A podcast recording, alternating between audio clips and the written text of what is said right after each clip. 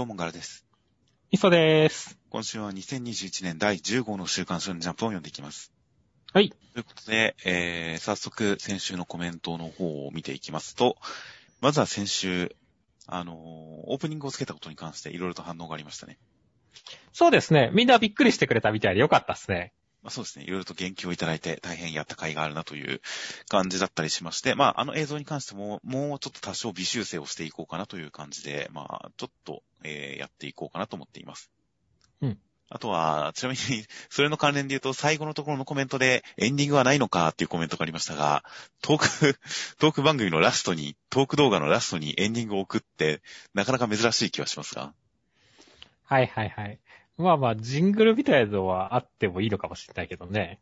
そうですね。珍しい気はしますが、ただまあ、最後であれば、あの、いらない人は飛ばしやすいかなというのもあるので、エンディング、エンディング、何かちょっと暇があったら考えてみたい気もしますね。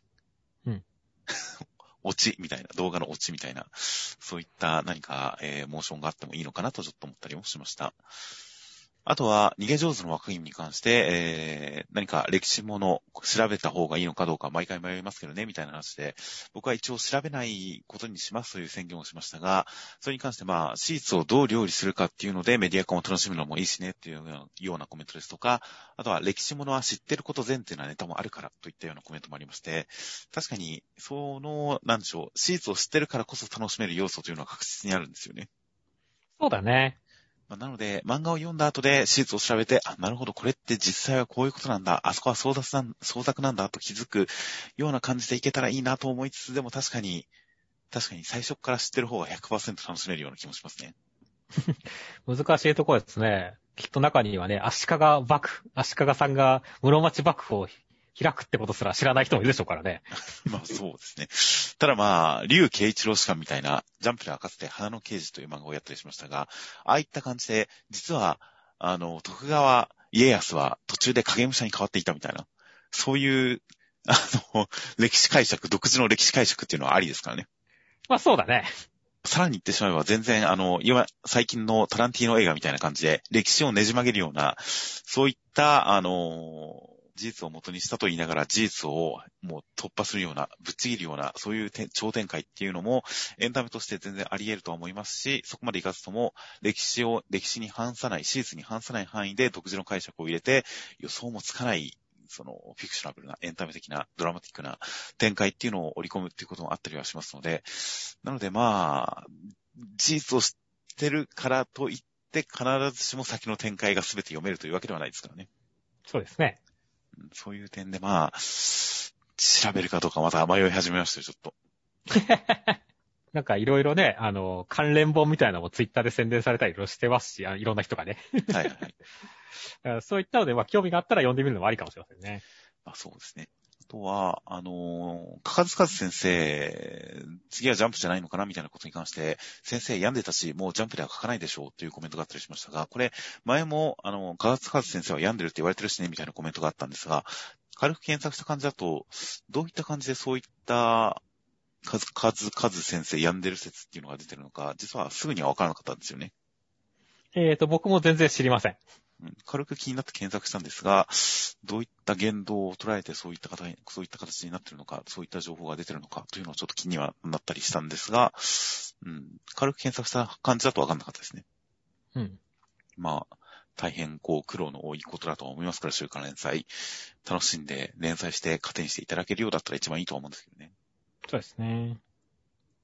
あとは先週連載開始の空いてるシーンに関してもいろいろとコメントがありました。やっぱり、主人公のリサさんに対して、えっ、と、ヤンデレというか、ヤンデルだよなとか、ヤンデレじゃなくて頭おかしい人っていうはいはいはい。コメントがあって、まあ確かにな、あの、まあ、狂気を楽しむ漫画ですからね。あの、デレ要素がないのは確かにちょっと、こう、なんだろう、好きになりにくいかもしれないけどね。そこら辺がどうなるかですよね。まあ、そうなんですよね。そうなんですよね。今週、まあまあ、今週あたりで、さらにアイオイさんを深掘りするような展開に入っていたと思いますので、その辺はやっぱ今週の感想、および来週以降でちょっと見ていけたらなと思いますよ。そうですね。あと、空いてるし、青年漫画っぽいってミスさんが言ったこととか、言ったこととかに関連して、青年漫画としてはトリックなどの荒がでかすぎる気がっていうコメントですとか、あと、いくらなんでもナイフで後頭部刺すとかありえなさすぎる。ちゃんと監修してほしいというコメント等ありまして、まあ、確かにネットでもナイフで後頭部っていうのは結構突っ込まれてたみたいですね。まあ、確かにね、あの、刺さらんやろっていう。まあ、背中でいいっちゃいいですね、確かに。うんうんという感じだったりはしますが、うん、まあまあ確かに、そのミステリー、トリックを暴く系の漫画ではないのかもしれないですね。まあまあまあ、そうですね。一応理屈付け、今週のあのタクシーの犯人、タクシーの運転手が犯人みたいな、そこに至るロジックみたいなものはちゃんと提示はしますけど、それを謎として提示して回収するっていう、そこの気持ちよさ自体は別に作品の肝ではない感じになってますね。今のところも。うん。うん、その辺はあまりこう、気にしちゃいけない漫画なんだろうなという気はしてますよ。そうですね。ただ、そうすると、どこを楽しめばいいのかっていうのが結構悩みますね。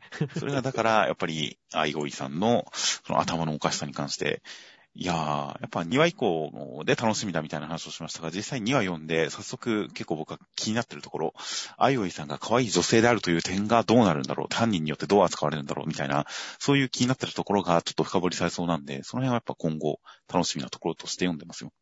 はいはいはい。そうですね。青年漫画だったらね、できるエログロみたいなのができないですからね。そのあたりはどうするんでしょうね、本当に。まあ、チェーンソーマンを連載してた雑誌で何を言ってるんだという感じはありますが、うんでもまあ、まあまあ、どこを楽しめるのかっていうのはやっぱり、うん、来週、今週来週の展開ですごくこう、はっきりするんじゃないかなとは期待してますよ。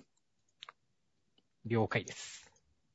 では、あとは、えー、坂本デイズの方で、えー、あの、新しく登場した殺し屋の二人組に関して、まあ、その男の方に関して、まさかのレオンオマージュっていう形で指摘があって、言われてみると確かにちょっと既視感のあったあのファッション、あの、ニット帽、グラサン、ヒゲっていうあたりは確かにレオンに通じるものがありましたね。そうだね。俺も言われて気がついたね。ただ、サングラスが丸じゃない、丸メガネじゃないっていうのと、アロハを着てるっていう点で、だいぶ他の印象も入ってるというか、だいぶ印象薄まってはいるんですよね。うんうんうん。まあ、レオンから甲子園のモチーフを取ってるのかな感は、ありつつ、それだけじゃない感もありますからね。そうだね。うん、という感じで、まあまあ、独特の、まあ、チンピラ感というか、なんでしょう。独特の、あの、雑魚感を醸し出してるあたりは、オリジナルのデザインだと思いますよ。面白いですよね。あとはドクターストーンに関して、えー、ダイヤの話、今週は人工物と天然物の話がとても独特だったという形で、確かに先週、あの、天然物と人工物のダイヤどちらが硬いかみたいなことに関して、大樹くんが間違えるけれど、クロムくんが当てるみたいな話がありましたが、あの辺で、天然物進行をしている現代人はそうだけれど、実は違ってみたいな感じで、一旦科学をすごい身近な感じに置き換えて、普通の人も実感できるような感じで、知識を織り交ぜてくる感じっていうのは確かにいかにもドクターストーンでしたね。いや、本当に毎回知的好奇心の、なんかいろんなところを刺激されるからね。楽しいよね。はいはいはい。あとは、えー、呪術回戦のコメントで、おつこつさん、おっこつさん、そう、僕は、呪術回戦の第0巻を読んでから今に至るまでずっとおつこつさんって呼んでたんですよね、あれ。そうですね。ただミスさんがおっこつさんって言うから調べてみたらおっこつさんだったんですよね。喋りながらネットで調べたらおっこつさんだったんですよ。途中で直したよね。ちゃんと訂正しましたからね、おつこつじゃなくておっこつなんですねって言ってちゃんと直しましたが、いやー、足掛け何年でしょう間違ってましたね、僕はずっと。まあ、俺もずっと指摘したかった俺も悪いんだけど、ごめんね。本当にずっと間違ってましたが、そういうのは結構、まあ漫画あるあるですよね。そうだね。まあ、ニュアンスの間違いとかに関しては音声化されない限りどうしようもないですが、読み間違いっていうのは結構まあまあ、文字メディア、漫画、アニメ化されて初めて、あ、気づくみたいなこととかも結構あったりしますので、まあまあ、ありがちなやつをやっちゃった感じではありましたよ。いや、本当におっこつさんに申し訳ないですね。おっこさん、ごめんなさいって感じですね。次はアクセント。アクセント、そっか。ジュース回線の中ではもうすでに伏黒さんがおっこつさんに関して言ってるから、アクセントもそこでわかるはずですね。おそうだね。っこつさんなのか、おっこつさんなのか。わかりませんが、まあまあ、今後は注意していきたいと思います。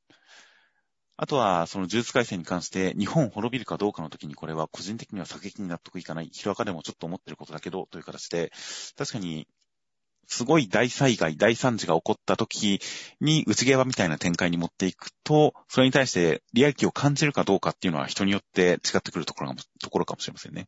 いやーだからまあ、それは今後の描き方次第っていう感じではあるけれども、まあね、だから下手すると読者を振るい落としかねない展開だからね、どう手綱に行ってくるんだ、芥見先生って感じはするよね。まあ、現実からどんどん離れていく、現実から一気に離れていくっていう展開ではありますから、確かにそこのところで納得いかないっていうような違和感を持つ人っていうのは出てくるかもしれませんし、まあ、辛い展開に関しては、どのくらい辛い展開になってくるのか、敵味方が入り乱れるのかわかりませんが、まあ確かにいろいろと、まあ新しいフェーズに入ってくるんだとは思いますが、まあ当然楽しむ人の方が多いとは思いますけどね。うん、そうですね。だからやっぱりね、マグちゃんと一緒に読むのが正解なんですよっていう。まあそうですね。辛い展開に関してはそうですし、まあ大きくお話のスケール感が変わってくるということに関しては、まあ当然前の方が、以前の展開の方が好きだったっていう人もいる代わりに、今の大きい展開の方が好きだっていう人も出てくるんじゃないかなという、その辺はまあ、こう、変調というか、お話のテイストが変わった時にはどうしようもなく起きてくることなんだろうとは思いますし、まあそれはそれでいいことなのかなとは思いますよ。そうですね。あとは、えー、ロボコに関して、えー、まずはロボコのあの、第2巻の表紙がワンピースパロディというのに関して、次は何だろうというのに、スラムダンク待ってます。スラムダンクもありそうというコメントがあって、確かに本編中での、その、パロディの多さ具合で言ったら、スラムダンクや配給はやってもいい気がしますね。スラムダンク、でも表紙でたか。うん、まあ、一巻のあれかなやっぱりバスケットボール横に持ってってあのし、あれかなって思うけど。うん、ですかね。まあ、完全漫だのなんだのいっぱい出していたりとかしますが、確かに、まあ、やっぱりジャンプコミックス一巻の表紙のパロディになるとは思うんですが、まあ、まあまあ、ドラえもんがやったんだから、スラムダンクだってできないことはないですよ。ボールをキャラクターの頭にすればいいんですよ。誰の頭になんだよ。いや、まあ、それで言ったらロボコしかいないですが。まあ、まあまあまあ、確かに大人数表紙じゃないとパロリづらいっていうのはあるかもしれませんね。そうだね。うん、っていうのはあったりしますが、でもまあまあまあ、スラムダンクパロディはありそうだなと思いました。あとはあ、漫画を読んだことない人にお勧めする漫画をマグちゃんを選んでることに関して、的確だったさすがジャンプ読者代表ロボコみたいな、あの一連の流れに関して言ってるコメントもある一方で、個人的にはドクストもお勧めしたい。最初のジャンプ漫画としてというコメントもあって、確かにドクターストーン、特にこう、ある程度年いってて、子供ではなく年いってて、漫画にあまり触れてこなかった人っていうのの最初の漫画としてドクターストーンはかなりいい気がしますね。いや、いいと思いますね。多少比喩表現というか、はったり表現とか、いろんな漫画的技法のところに、ちょっと漫画読みとしての素養が必要になるのかもなという危惧はあったりしますが、でもやっぱり根っこのところの科学漫画としての根幹が強いですからね。うん。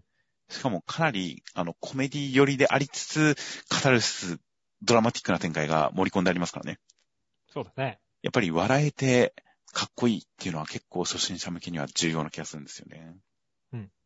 というので確かにドクターストーン最初の一本としてありかなと思いました。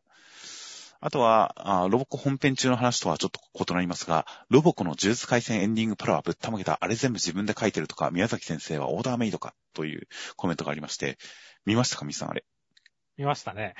いやー、宮崎周平先生の、というか、ロボコの公式ツイッターが相変わらずあるわけですが、本人ツイッターが。うん。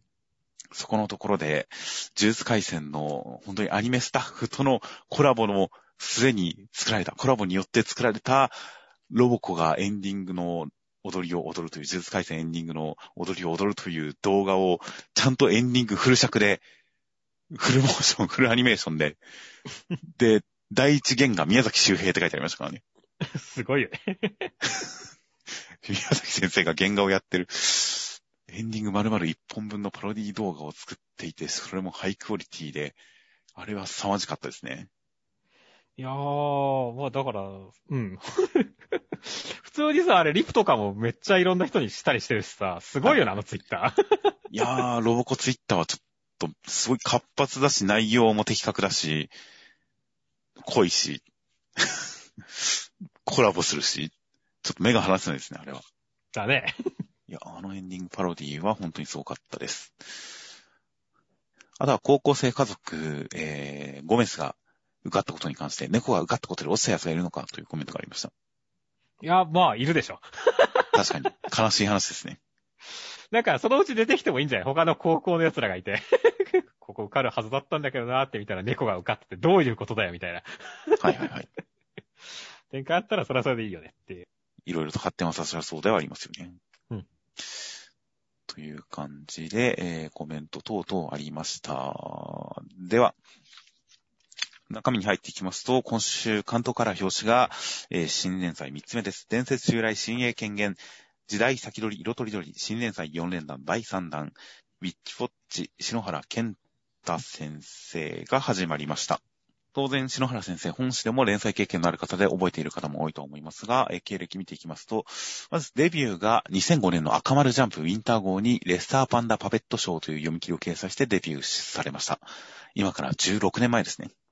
お16年前デビューの方。そして、えー、その翌年、2006年にはもうすでに赤丸ジャンプインター号にスケットダンスを読み切り掲載。それがその年のうちに同盟読み切りがえー、週刊少年ジャンプ本誌39号にも掲載され、それが翌年、2007年にはもう連載開始となります。最初の読み切り掲載から2年後にスケットダンスが連載開始となりました。で、こちらが小学館漫画賞を受賞したりですとか、テレビアニメ化したりですとか、いった感じで、えー、まあ、ヒットしまして、えー、合計6年間の連載、こちらが2013年で終了いたしました。その後、えー、読み切りを何作か本誌、ジャンプラスともに、えー、いろいろと載せたりとかしまして、で、えー、その次の連載が2016年からジャンプラスにおいて、カナタのアストラという作品を連載されました。こちらの作品は2017年まで1年間の連載だったんですが、えー、2019年連載終了翌々年に第12回漫画大賞を受賞し、それもやはりアニメ化をされたりとかしました。めっちゃ売れっ子ですよね。そうですね。今のところだから、こちらも打率10割作家という感じですよ。うん。はい。という感じで、えー、今回、本誌に帰還して3作目の連載となりました。内容としましては、森人くんという、えー、鬼の少年が、普段は人として暮らしている鬼の少年がいるんですが、その子の幼馴染の魔法使いの女の子、ニコちゃんが、えー、まあ、一緒に居候することになって家にやってきてトラブルを巻き起こすんで、鬼の力を持って、そして魔法でもって解決しますニコちゃんには何か災いが訪れるらしいですという展開でした。いやー、ニコちゃん可愛かったね。いやー、もうストレートに可愛くて、なんでしょうね、本当になんか思春期の妄想大爆発みたいなお話で大、大変良かったですよ。あ、それは読者の思春期妄想ってことね。いやもう、すごい可愛い女の子に一方的に好かれてることに、こっちは鈍感だから気づいてないなんてもう、なんでしょう。もう古典的な素晴らしい少年の願望じゃないですか。いやー、確かにね、言われその通りだし、まあ、俺はどちらかというと、やっぱカップルものとしてね、この、この二人の関係性、微笑ましいなって思いながら読んでましたはいはい、確かに。もう一くんもさ、あの、ね、すごいニコちゃんのこと大好きだしっていう。はいはいはい。ニコちゃんも大好きだし、でもお互いなんかちょっとね、こう言わないでいて、ちょっとなんだろう、あの、すれ違いはないにしても、こうなんだろう、ちょっとやっぱ甘酸っぱい感じが残ってるっていうのは、なんか、すごい王道でいいよねっていう。そうなんですよね。なので、この二人の関係性すごくいいなっていうのは、こう、まあ、ラブコメだと、一番最初、男女の、こう、仲違いから始めるパターンっていうのがあるわけですが、うん。女の子の方から男を嫌うとか、まあ、お互いにちょっとすれ違って誤解を生んでみたいな、そういった何か仲違いから始まるパターンが、まあ、あり得る中、この作品に関しては、そういった仲違い要素はなく、ニコちゃんがドジをしても、森人くんは結構、何やってんだ、でもまあ、確かにちゃんと 魔法はできてるしな、みたいな感じで、フォローに回って、すごく和気あいあいとしてるんですよね。そうだね。この仲の良さは本当に二人の特色ですよね。うん。だから、ファイヤーキングを壊されてもね、それよりもニコちゃんの方が大事だから、その見違えたら、ニコって言って笑うわけですからね。はいはい。その辺もう一個、めっちゃいいやつやん、こいつって思ったからね。ああ、いいやつですし、本当になんか二人の関係性の良さ。これ別に森人くんも何か思惑があって、裏があって言ってるとか、無理して言ってるとかじゃなくて、本心で言ってる感じがちゃんとわかりますしね。そうだね。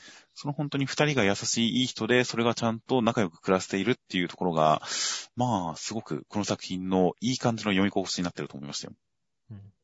そしてね、まあ本当に、ニコちゃん可愛いけど、ペラペラニコちゃんも可愛かったしねっていう。そうですね。ゲロが紙吹雪っていうのも良かったですね。面白かったね。ていうか、ここ、吹っ飛ばされるところ、本当笑ったからね。はいはいはい。いや、だから、すごいね、この、セーフ回しのテンポもさ、やっぱ篠原先生相変わらずいいしさ、はい、はい。いや、本当になんだろう。のほほんとできて、ちゃんと笑えてっていう。いやー、さすがだなっていう。実力者の機関やわって感じだったねっていう。いやー、確かに安定感ありましたね。うん、いいやーという感じですし、まあ、お話作り、篠原先生のお話作りということに関して言えば、その直す魔法、大事なものが必要、で、いじめっ子の髪の毛とか、そういった伏線を細かく回収してくるっていう、まあ、篠原先生独特の伏線回収漫画としての側面も当然良かったですし、うんで、その流れでちゃんといじめっ子、その、まあ、すごく普通に嫌なやつ、普通に悪いやつのいじめっ子に対して、非暴力的な脅し前をつけさせるという、この平和的な完全懲悪感っていうのもよく作られてるなと思いましたよ。そうだね。その、笑えるし、そこまで気の毒じゃない感じのちゃんと行き届いた、気配りの行き届いた完全懲悪感も良かったですし、あと意外とニコちゃんが魔法使い、そして森人くんが鬼っていうことに関しても、まあ、とりあえず今のところ隠す気配がないんですよね。ないね。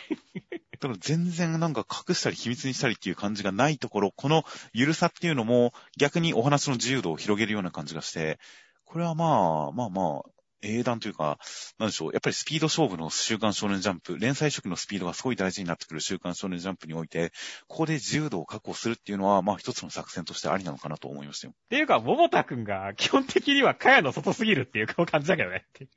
部屋の外っていうのはどういうことですか？いや、なんだろう、あの、めっちゃ関わってくるしさ、重要なポジションなのにさ、ニコちゃんにもモイくんにもさ、全然相手にされてないじゃんっていう。はいはい。いじめっ子のハゲタくんですか？うん彼が本当にさ、その、ちゃんと一生にある、残るんだけどさ、本当にこの、相手にされてない感って、俺すごい面白かったんだ、第一は。まあ、でも一応覚えられてはいましたからね、ニコちゃんにも。そうだね。それもそんなに嫌な印象じゃなく覚えてるっぽいですからね。っていうか、この二人がさ、もう、こう二人だけの世界に過ぎててさ、他が別にどうでもいい扱いなんだよね。いや、いやまあ、桃田くんに関しては、一応認識はしてるじゃないですか。だけど、本当にこの殴られてるところとか結構苦い記憶のはずなのにさ、全然答えてないしさ。ね、あの、それを見てたはずのね、あの、ニコちゃんだって結構この、いじめっ子のカサゴ扱いだしっていう。そうですね。全然トラウマとか悪い印象とかなさそうですからね。そう、ないんだよね。ここら辺なんか、余計に復讐になってていいなって思ったけどね。なるほど。まあまあそうですね。その辺も含めて完全懲悪の、すごいなんか現代的な平和的な完全懲悪のテイストになってる感じがしますね。いや、そしてね、まあ本当に、あの、1話として普通に、あの、面白かったし、それでいて結構、そのね、あの、ニコちゃんに災いが起きるっていうさ、結構大きな流れも示してきたからね。はいはいはい。だこれほんとただのラブコメじゃなくて、そういったね、大きな流れも出てくると、先が楽しみでしょうがなくなってくるよね。そうです。まあ1年以内にっていうすごい長いスパンを取ってるんで、まあ、いつでも回収できる伏線っていう感じではあるんですけどね。そうだね。でもちゃんと大きな目的と、その、あの、ニコちゃんに災いが起きるから守らなければいけないっていう形で、ちゃんと主人公の行動を、ある種制限するというか、流れをつける。ニコちゃんに何か悪いことが起きそうになったら、守らなきゃ守らなきゃっていう、そっちの方向に強制力が働くような形になってるっていうのは、お話作りとしてやっぱり、これも、うん、スピード感を高められていい感じだなと思いましたよ。そうですね。いやーという感じで、そして主人公がめちゃくちゃ丈夫で鬼の力を使えるという基本術という感じの、この万能感ある感じっていうのもやっぱりなんか、思春期の理想大爆発って感じがしますしね。なるほどね。まあ、どこかで誰かが言っていましたが、思春期の特徴の最大のものは、その、万能感にあるって言ってましたからね。うんうんうん思春期っていうのは自分に対して根拠のない、この上ない万能感を抱いている時期なので、思春期向けの作品というのはその万能感に応えるような作品が受けるんだというような感じで、いろんな作品を分析している説とかあったりしましたが、その点で言ったら、この主人公のすごいむちゃくちゃ強くて頑丈で、そして女の子、めちゃくちゃ可愛い女の子にむちゃくちゃ好かれてるけれども、その点、すごいこう、普通でいるみたいな感じの、いや、本当になんか、いいなって思いましたよ。いやそうだね。俺も幼馴染の女の子にね、こう、もいちゃんみたいなあだ名で呼ばれたかったって思うもんっていう。いや、本当ですね。それで突然居候したかったですね、二人で。ですね、したかったね。っていう感じで本当にうまいことを、なんか男の子の妄想の勘どころを抑えてきてる感じの作品なので、いやー、すごいストレートなエンタメとして大変楽しめそうですよ。ねそうだね。また、ジャンプには、ま、ね、楽しみな作品が増えたぜっていう感じですよね。はいはいはい。いや、本当に最近本当に、ジャンプはラブコメ不足ですからね。そうだね。僕べが終わっちゃったしね。そうですね。で、あやかしトライアングルも、まあ、ラブコメでありつつ、もうちょっとバトル寄りのところもあったりとかしますし、なので、それで言ったら本当に、かなりこう、最近不足しているラブコメ成分、ここで補給できる、いい補給場所になるんじゃないかと、本当に期待してますよ。うん、期待してますね。では続きまして、ワンピースの第1003話、内容としましては、えー、ルフィはカイドウさんボコボコにしたんですが、バウンドマンの反動でちっちゃくなって覇気が使えなくなっちゃいました。で、ゾロが三刀流で、えー切りかかったりとかしまして、えーそんな中、カイドウさんは人獣型になってきたみたいですっていう展開でした。いやー、やっぱりこのね、あの、ルフィが殴ってゾロが切ってっていうね、なんだかんだでカイドウに効いた攻撃をしてるのはこの二人なんで、このルフィとゾロがすごいツートップな感じがしていいです。よかったですね、今週もっていう。はいはいはい。まあ、それぞれ他のキャラクターも十分な強さはあるんでしょうけれども、今週は少なくともそこのところの、こう、ちゃんと見たい活躍が見れる展開でしたね。そうだね。いやー、だけど、ね、まだ相変わらずカイドウさんも、マムさんもね、楽しんなーって言って、やっと楽しんできたみたいなノリになってるからね、全然まだ勝てる気しないよねっていう。いやー、まあ、カイドウさんは殺される時も楽しんで殺されてくんじゃないですかね。そうか、マムはまあそうはならないだろうけど、カイドウさんはまあ最終的に笑って死ぬタイプかっていう。わかりませんが、まあまあ、でも全然、全然余力があるのは、まあ見て取れますね。それにね、なんかもう、盤面もね、見てさ、この、残り2万、5000対2万7000みたいな感じでね、描かれるしね。はいはいはい。い、いやー、だから、この辺も含めてどうなるか、まだ絶対絶命っていう、あの、演出はしてるよね。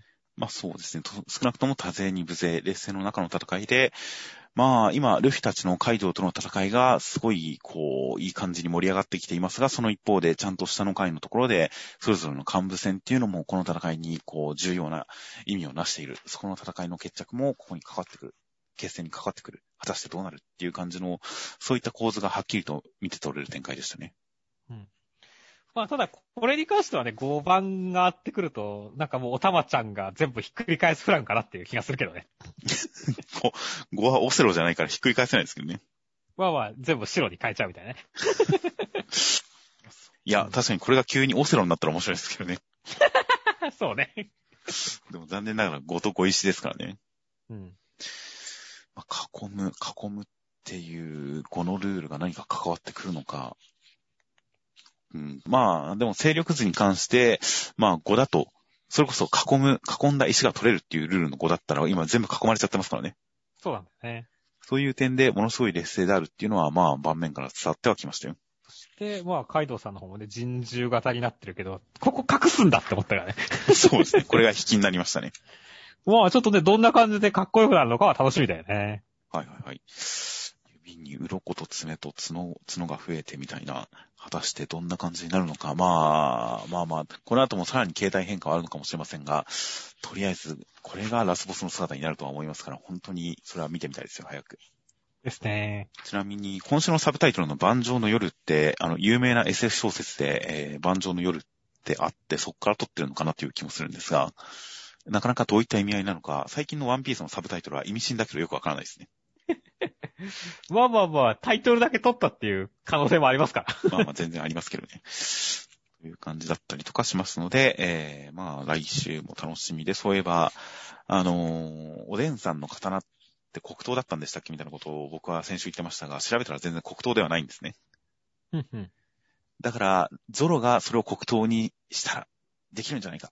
みたいな、そういった伏線、期待の持たせ方をしている刀、エンマっていう、その無理やり覇気を、本人のポテンシャル以上に、その覇気を引き出して、負担をかけてみたいな、そういう刀、黒刀ではないらしいので、その辺のパワーアップも全然この戦いの最中にあったりするのかなといった期待もあったりするなという選手の自分の言葉への訂正と回答でした。では続きましてが、僕のヒーローアカデミアの第300話。被害ですね。第300話。内容としましては、まあ、脱獄事件だ、ノームが出没してるだ、いろんなことがあって、世の中が乱れてしまって、民衆が自衛のためにアイテムを作ったりとかして、もう街中荒廃してしまって、ヒーローも辞める人がいっぱいいて、やべえぜっていう中、えー、エンデバーさんのもとに家族一同、奥さんもやってきましたという展開でした。あ、もうヒーロー社会完全に崩壊しとるじゃないですかって感じでしたね。いやー、確かに、その、自衛する人たちのせいで、より被害が拡大するっていうお話は、それは想像してませんでしたが、確かに何かこう、荒れてるっていう感じがすごくしてきましたね。そうだね。鎧武者瞬足の引退表明とかちょっと笑っちゃったけどね。この人は何だったんでしょうね。本当だよっていやー、ただその後にさ、このオールマイトさんの銅像に I am not hero ってプラカードかけられてるけどさ、はいはいはい。これはちょっととばっちりすぎだよねって、もう引退しとるんやでっていう。まあそうですね。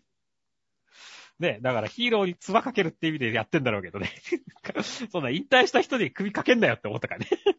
まあ、オールマイトさんがいてくれなかったからっていう、オールマイトさんが守ってくれなかったからっていう、その絶望があるんじゃないですかね、ここには。あー、なるほどね。まあちょっと、じゃあある種、その、民主のある種悲痛な叫びってことなんですね。まあ、くれたらなっていう、その思いの裏返しなのかもしれませんよ。あー、なるほどね。そしてね、まあその流れの中からね、このステインさんのカットが挟まれるわけですけどね。はいはいはい。これはどうなんですかね。まあ、一回ヴィラン連合がね、こう躍進するきっかけになった男でもありますからね。ここでまた何か、風を起こしてくれるんですかね、この男がっていう。まあそうですね。本当に、ステインさんによって立ったヴィランたちっていうのがヴィラン連合の最初でしたから、ステインさんがまあ表に立って何かすれば、うーん、何かしらの勢力、勢力図に影響を与えられそうですからね。そうだね。第三勢力になるのか、ヒーローサイドに組みするのか、うーん、わかりませんが、ステインさんの動向は本当に気になるところですよ。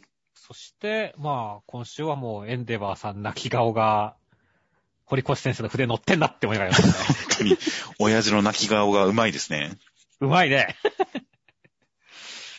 いやー、だからすごいこう、曇らせてくるなって思ったからね。いや、本当に来週どうなるんだね、これっていう。いやー、でも、やっぱり奥さんの登場っていうのが、すごくこの場を好転させるというか、場面を切り替える、空気感を変える、流れを変えるような、流れを断つような、そういう雰囲気で登場してますから、まあ、少なくともエンデバーさんは立ち上がってくれるんじゃないですかね。そうだね。先週、ホークスさんもエンデバーさんのためにって動いてるわけですからね。はいはいはい。だから本当エンデバーさんはいろんな人の力を受けて立ち上がってほしいよね。いやー、そうですね。という感じで、まずはまあ、その辺、もう、そのサブタイトル、地獄のトロヒくんち2ですからね。2ですからね。地獄の意味がっていうか、本当の意味でまあ地獄ですが、どん底ですが、まあここから、ここまで来たらもう這い上がるしかないので、トロヒくんち3に行きたいですね。ですね。では続きましてが、ドクターストーンの第184話内容としましては、これ場所は嵐でいいんですかね？嵐でいいと思うんですけどね。どうなんですかね。言及がないですが、あっという間についてましたが、まあ、千空くんたち嵐らしきところにたどり着いていて、砦を作って、スタンリーさんたちを迎え撃つぜっていう感じなんですが、えー、一体どういう作戦で行こうか悩んだ結果出したのは、もう、一人が遠距離に待機した中で、メデューサで自爆攻撃を仕掛けて敵物とまだぜっていうような作戦でした。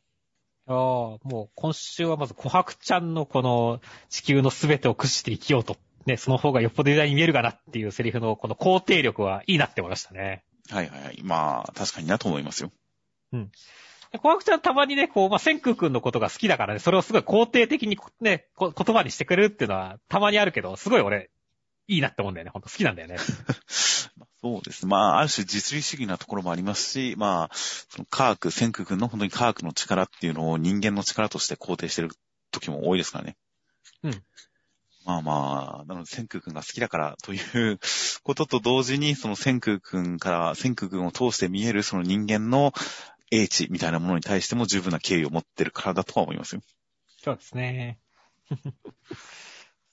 で、いやまあね、意外と俺たちの方が早いって言ったスタンリーさんたちは全然遅かったわけですけどもっていう。そうなんですよね。スタンリーさんがあれだけ断言して、俺たちの方が早いって言うから、じゃあスタンリーさんの方が早くつく展開なのかなと思ったら、もう、迎え撃つ準備してますからね。そうだね。天空君たちの機動力が予想以上だったってことですかね。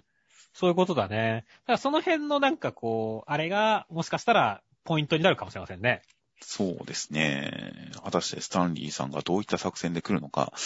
まあ、作戦、少年漫画は、僕はよく言いますが、少年漫画、成功する作戦は事前に説明しないですし、事前に説明する作戦は必ず失敗すると思ってますから。うん。だから、やっぱり、千空君たちのこの作戦も失敗するのかな。遠くに離れてる人とかも見つかっちゃったりとかしたら、もうその辺まとめて、超大規模な石化光線でやって、全員自爆の末に北米から助けを待つとかかなとかちょっと思ってますよ。どうだろうね。まあ、普通に考えれば相手、ね、空母だから、飛行機飛ばしてくると思うんだよね。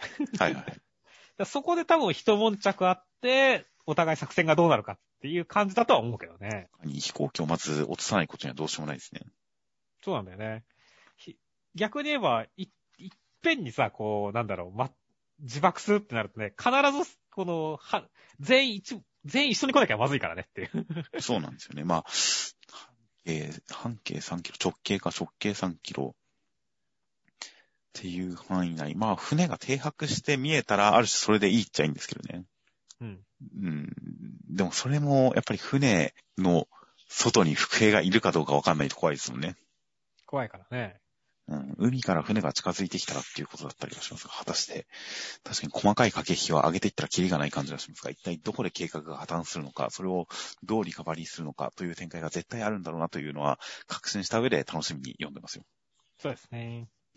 では続きまして、えー、坂本デイズの第10話、内容としましては、お化け屋敷の中でいろんな殺し合いに襲われる坂本さんたちでしたが、そんな中、えー、ボイルさんは坂本さんと養成所時代からの因縁があったんで、こう襲いかかったりとかしまして、一方、えー、もう片方ではルーちゃんが酔って、太極拳の真髄を見せてくれますという展開でした。いや、今週ちょっとボイルさんに同情したね、俺は。確かに、なんでしょうね、認めてくれないのはまだしも、存在を一向に認知されないっていうか、誰知らんって言われて、その後チョコ欲しいなら食っていいよっていう、これはなかなか煽り力高いエピソードですよね。いや、本当だよね。少なくとも、なんだろう、横にいていたい人やろっていう。まあ確かにね、なんじゃこいつ付きまとってくんだくらいの感じだったとは思うけどさ。まあ確かに坂本さんの目線はボイルさんの方一切向いてないんですよね。そうだね。そんな中ボイルさんが勝手に知ってるか坂本みたいなことを話しかけてるという。まあ、まあ本当に眼中に入ってなかったんですね。うん。いやーでもだからちょっとさ、坂本さんは昔はね、この人のぬくもりを知らない男だからさ、しょうがないとは思うんだけどね。はいはい。ただ本当に、てかちょっとボイルさんは今週一発坂本さんぶっ飛ばしたけどさ、もう二三発ぶっ飛ばしてもいいよって思ったよ。まあそうですね。ここで坂本さんに、あの、覚えてもらえたらもう嬉し泣きしちゃうんですよね。だからそんな感じでちょっと報われてほしいな、ボイルさんとはちょっと思ったね、今週は。そうですね。いやー、オイルさん、まあ確かに、バレンタインのエピソードはちょっと坂本さんひどいですね。いや、本当は敵にね、殺し合いに同情しちゃいけないんですけども。で、ルーちゃんとともう一人の女の人の方の対決に関してはね、いや、ガルちゃんの予想が当たりましたね。まあ水拳ですね、それは当然。いや、いいね。やっぱ酔っ払い女子っていうのは可愛さに繋がっていきますから。はいはいはい。いやーだからちょっとどんなわ技を見せてくれるか楽しいじゃないですかっていう。そうですね。まあ水拳の動き、実際に動画でやったらまあ特徴的な動きだったりはしますが、それを漫画的にその水拳が水拳であるところをどう表現するか、結構難しそうなところだったりしますが、それに対してとりあえず最初のぶちかましに関しては、あの、顔が漫画的な笑顔、ほっぺたまん丸の、漫画的な笑顔のまんま激しいアクションっていうその違和感で一発ぶちかましましたからね。そうですね。その違和感は確かになんか可愛いかっこよかったですよ。いや、だからやっとこう、チャイナ娘感出てきたからね。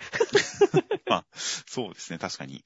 このほっぺた赤いまん丸を描いた感じの笑顔っていうのもなんか中国の人形みたいな感じのいい顔してますからね。そうだね。いや、確かに。これからさらに動きや戦い方で水拳っぽさをさらに盛り込んだアクションとか見れるんだったらそれは大変楽しみですよ。あとは本当に葵ちゃんと花さん、ね、葵さんと花ちゃんが大丈夫かっていうところは気になってますけどね。これは普通に気絶してるんですかねそれはちょっとかわいそうですね。うん。いや、まあ別に、なんか起きてても大丈夫そうですけどね、彼女たちに関しては。そうね、まあ奥さんの方は大丈夫だと思うから、花ちゃんがどのくらい体勢があるかだけどっていう。まあ確かに、まあ勝つのは当然として、どういった感じでその勝利感、勝利エピソードを面白く、かっこよく盛り上げてくれるのかというのは大変期待ですよ。ですね。では続きまして、おいでませ凶悪犯、異質捜査録第2話センターカラー大蔵25ページ空いてるし、となってました。センターカラーは、今回はきちんと顔出しでの、あいおいさんのカラー扉となっていました。そうですね。いやーもう、目にハートマークじゃないですかって、催眠でもかかってるんですかっていうカラーでしたね。まあ、これがあいおいさんのな何かある種シンボルマークみたいになってますね。はいはいはい。目にハートというのが、決め駒では必ずこうなりますからね。そうだね。という感じのあいおいさんの、えー、大変可愛いセンターカラーでした。で、内容としましては、えー、女の子にロリータファッションを着せて殺すという、えー、犯罪が起きていまして、あいおいさんはその犯人がタクシー運転手だって、えー、推理して、判明して、その人のタクシーに乗り込みますという展開でした。なんだろう、まず、最初に言いたいのはさ、警察、あの、帰りのルートとか調べとけやって思ってる。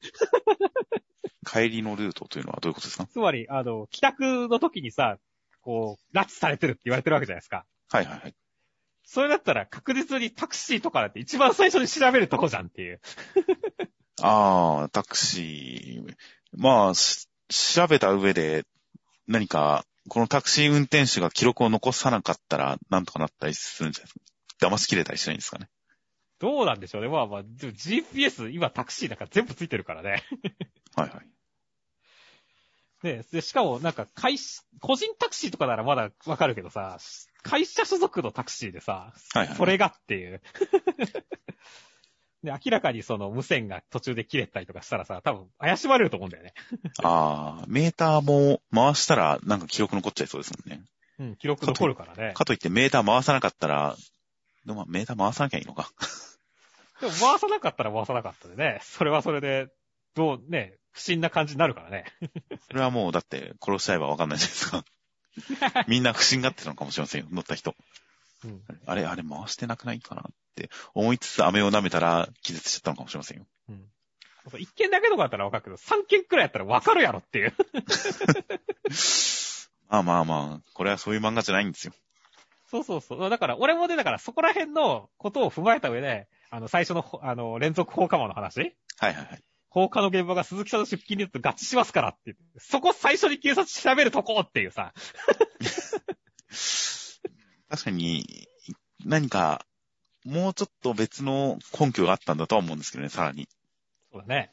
根拠ではあるけど、証拠ではないですからね、これは。うん。そう出勤、もう必ずしもこの人が最短距離で出勤してるとは限らないですからね。うん。だから、この人の出勤ルートを調べるという、あいおいさんのすごい、なんか、奇跡的な調査能力によって、それは分かったんですよ、きっと。うんうんうんなるほどね。まあまあ、とりあえずその辺の踏まえた上で、まあ俺はもうこれは完全にミステリー的な要素はないもんだっていう判断をしたんで。はい。だからなんだろう、今週なんかはもう完全にあいおいさんの可愛さを見よう。ね、頭のおかしさを見ようっていう風に頭切り替えましたね。いやーもう、元からそういう漫画だと思いますよ、これは。だからもっとなんか複合的に楽しもうかと思ったけど、まあ完全にそっちに振り切ってほしいなっていう思いで今は見てますって感じですね。そうですね。で、僕もあんまりミステリー、そのトリック的なところに注目するのではなくて、本当にあいおいさんというキャラクターを見たいなという動機で読んでいますので、それで言うと、第一話の時にはっきりと口には出しませんでしたが、あの、犯人サイトでもういろんなこと、もっといろんなことができそうなのに、みたいな言い方をしましたが、実際あいおいさんがすごい可愛い女性であって、犯人に対して盲目的な愛を向けてくるであれば、男としては、それは、受け入れる展開は絶対ありそうって思っちゃいますからね。そうですね。受け入れた上でさらに狂気に当てられて怖がるっていうのはともかく、何もしない状態からいきなりこう拒否する、自分の犯罪を知ってるからという理由で、いきなりこう怯えて逃げ出すっていうのは、まあ、まあまあ、この漫画特有の展開だなというふうに思っていたところに、今回の敵はなんと、女の子をさらって殺す異常性癖者ですよ。うん。そいつもそこに飛び込んでいくわけですよ、アイオイさんが。そうですね。これはなかなかこの作品、僕が第1話で読んだその、ある種疑問と違和感みたいな、そこに答えとなるような展開があるんじゃないかとすごい期待してますよ。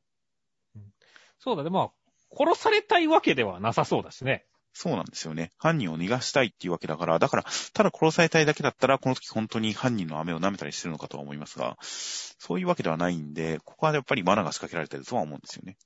まあだから本当にね、あの、あいおいさんの愛がどんなものかっていう、愛の形を知る上でも結構重要な回になりそうですね、次がっていう。そうですね。そしてその本当に犯人が、ちゃんと、その、単に怖がるだけではなく、あいおいさんを、それこそ利用しようと思ったりとか、あいおいさんに対してもう性的なものを感じてしまったりとか、そういう時にどういう展開になるのかっていうのを、やらないのかと1話では思いましたが、この第2話を読んで、そこに踏み込むのかっていう期待が今募ってますよ。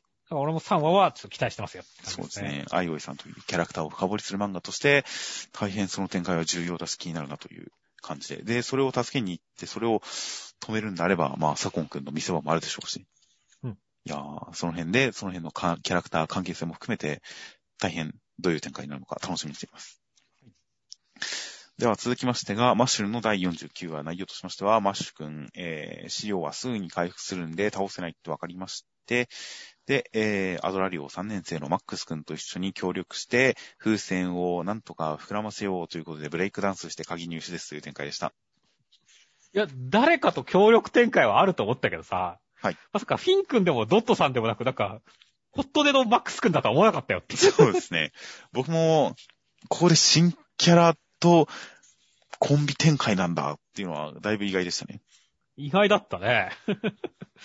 いや、だから、どうすんだろうね。まあ、この、これを機にフィン君とかがやっぱりどっか成長して、マッシュ君の前に立ちはだかったりするのかなっていう。この段階においては、まあ、鍵を3つ入手するみたいなことに関して、それぞれがそれぞれで何か成長するなり、覚悟を決めるなりして、まあ、見せ場があるのかなとは思うんですけどね。うん。で、まあ、後に合流して、その後のトーナメントとかではもしかしたら何か対決があるのかもしれませんね。そうですね。いや、だから本当に、なん、何もやマックス君っていう 感じがまだしてるんだけども。いやーまあまあ、それでもね、今週はまあ、みんなブレイクダンスを見てね、こう、怖い怖いとかね、人間兵器だ、奴は人間兵器だっていうのが泣いてるとかね、その辺は面白かったですよね。そうですね。僕その前の段階で、このマックス君が答えはいつだってシンプルだって言って、答えはいつだってシンプルだ。風を送り込む。ブレイクダンスでって言ってるのが、シンプルっていうのが、シンプルっていう、その前振りと結果との何かギャップみたいなものが僕はすごく面白かったですよ。そうだね。マックス君もなんか頭おかしいよね、こいつ。そうですね。っていうか普通に音が鳴っても別に資料を撃退できるんだからいいじゃんと思うんですけどね。そうだね。マッシュ君がボコボコにしてる最中にマックス君が風船割ればいいじゃんってちょっと思ったんですけどね。うん。でもまあ、まあまあ、それは成功法じゃないですからね。そうですね。答えはいつだってシンプルなんですよ。そうですね。よりシンプルな答え。魔法で風船を大きくしてブレイクダンスで風を送り込むという、それくらいシンプルな答えの方が良かったんですね。いやーそれにしても本当にな、観客席はさっき面白いリアクションで言ったけど、自国のミサみたいな顔してるよねっていう。そうですね。今までこんな目と鼻と口が顔の中心に寄るような驚き顔なんてありましたっけ？あんまり印象にないね。そうですね。なんか、このページだけ地獄のみ三沢先生が急に書いてるんじゃって思いましたよ。アシスタントで。急に。うん。まあまあ、っていう風な感じだったりしましたが、そういう何か、いろんなところにいろんな違和感を埋め込んでるのが、まあ、この作品独特の空気感にはなってますよね。うん、そうですね。という、本当に相変わらず違和感だらけの面白い漫画ですよ。うん。マッシュ君がつまずいた後にこけるかと思いきや、つま先を地面に蹴り込んでて大丈夫っていうのも、こっちの方がうるさいだろうっていう気がしたんですけど、音は鳴ってないんですよね、これ。そうだよね。音鳴るやろと思うけどね。順番的にも石につまずいた後に、両つま先が地面に刺さってるんですよね。うん。もう謎ですよね。どういうことみたいな。この大変気の抜けた違和感だらけの展開というのは、まあまあ大変マッシュルらしい感じでしたし、ブレイクダンスで風を送るというところでマッシュ君の超人ギャグみたいなカタルシスもありましたんで、まあ、とりあえず、一番最初の試験の第一段階として、もう、ジャブ的な展開としては大変面白かったので、この先さらにこう、まあ真面目な展開も乗っかっていくんだとは思いますが、こういった面白展開も重ねてくれたらいいなと思いますよ。ねでは続きましてが、ブラッククローバーの第281話内容としましては、えー、まあ、魔人がクローバー王国で暴れていて、みんな頑張るんですが、ダメだってなったところにアスタ君来ましたっていう展開でした。だから本当魔人相手にね、クローバー王国総力戦っていう感じは良かったですね。まあ、そうですね。なんか、裁判所にいた人とか、シャチの団長さんとか、なんか、こう、見せ場があんまなかった人たちが活躍してましたね、ちゃんと。そうそう。キノコの人だって人命救助で頑張ってるしね。はいはいはい。ノエルちゃんにぶっ飛ばされたやつもね、ちゃんとクソ半年修行した俺の魔法が軌道をずらすだけで限界だって、軌道をずらしてるからええやんって思ったからね。そうですね、確かに。あすごい、だからみんな頑張っててし、まあ王様もね、相変わらず、こう 魚えーっていうリアクション面白かったしっていう。本当に王様は早めになんとかした方がいいと思うんですけどね、クローバー王国は。本当だよね。そこだけちょっとお点だがね、クローバー。そうなんですよね。これはなんか、早々になんとかした方がいいと思うんですが、まあ相変わらずでしたね、そこは。それでまあ本当にね、こう、みんなが頑張ってるけど、ピンチっていうところにもアスタ君が出てくるっていう、もう様式美じゃないですかっていう、ね。そうですね。もうだから、この辺は本当に、他の漫画がね、結構ピンチになってどうなっちゃうんだ、世界が壊れてしまうってなっても、このブラッククローバーに関しては世界が壊れちまうってなっても、まあ大丈夫だろうっていう、この安心感よっていうね。ま あそうですね。アスタ君いつ来るんだろうなと思いながら読んでて、今週中に来たら嬉しいなと思ったら今週中に来たんで、嬉しかったです。そう。いや、もうだから、何も心配いらねえなっていう。心配なのは本当田畑先生の体調だけやねって思ったからね。ああ、今週もちょっとペン入れが間に合ってないコマが多かったですね。そうですね。本当に無理せずが一番ですからね。うん。いやー、多少救済を挟んででも、あのー安定して書き続けていただけたらなと思いますよ。そうですね。まあ、という感じで、まあ、とりあえずテンポ感に関しても本当にこちらの期待通りのテンポ感で進みますし、で、これ、あの、魔法帝の時間操作が途切れたのって、アスタ君の余波ですかねそんな気もするけどね。なんか、だからアスタ君の魔法無効化が、刀の届かない、剣の届かない範囲まで、みたいな感じで、ちょっとパワーアップも面白そうだなと思ったりですとか、えー、で、まあまあ、当然、ユナイト。一体どういう、こう、フォームになるのかは、本当に、アスタ君、アスタ君のフォームチェンジって、結構久々ですからね。そうだね。うんまあまあ、当然あの、片腕を悪魔化したこの間のやつもありましたが、あれがそこまで大きな変身じゃなかったっていうことを考えると、まあ、うん特にアスタ君、まあなんか影とかよく体にまといましたが、もう何か衣装的なものをまとうとなったら、アスタ君そういうパワーアップもしかしたら初めてかもしれないぐらいですからね。そうですね。いやー、大変楽しみですよ、本当に。楽しみですね。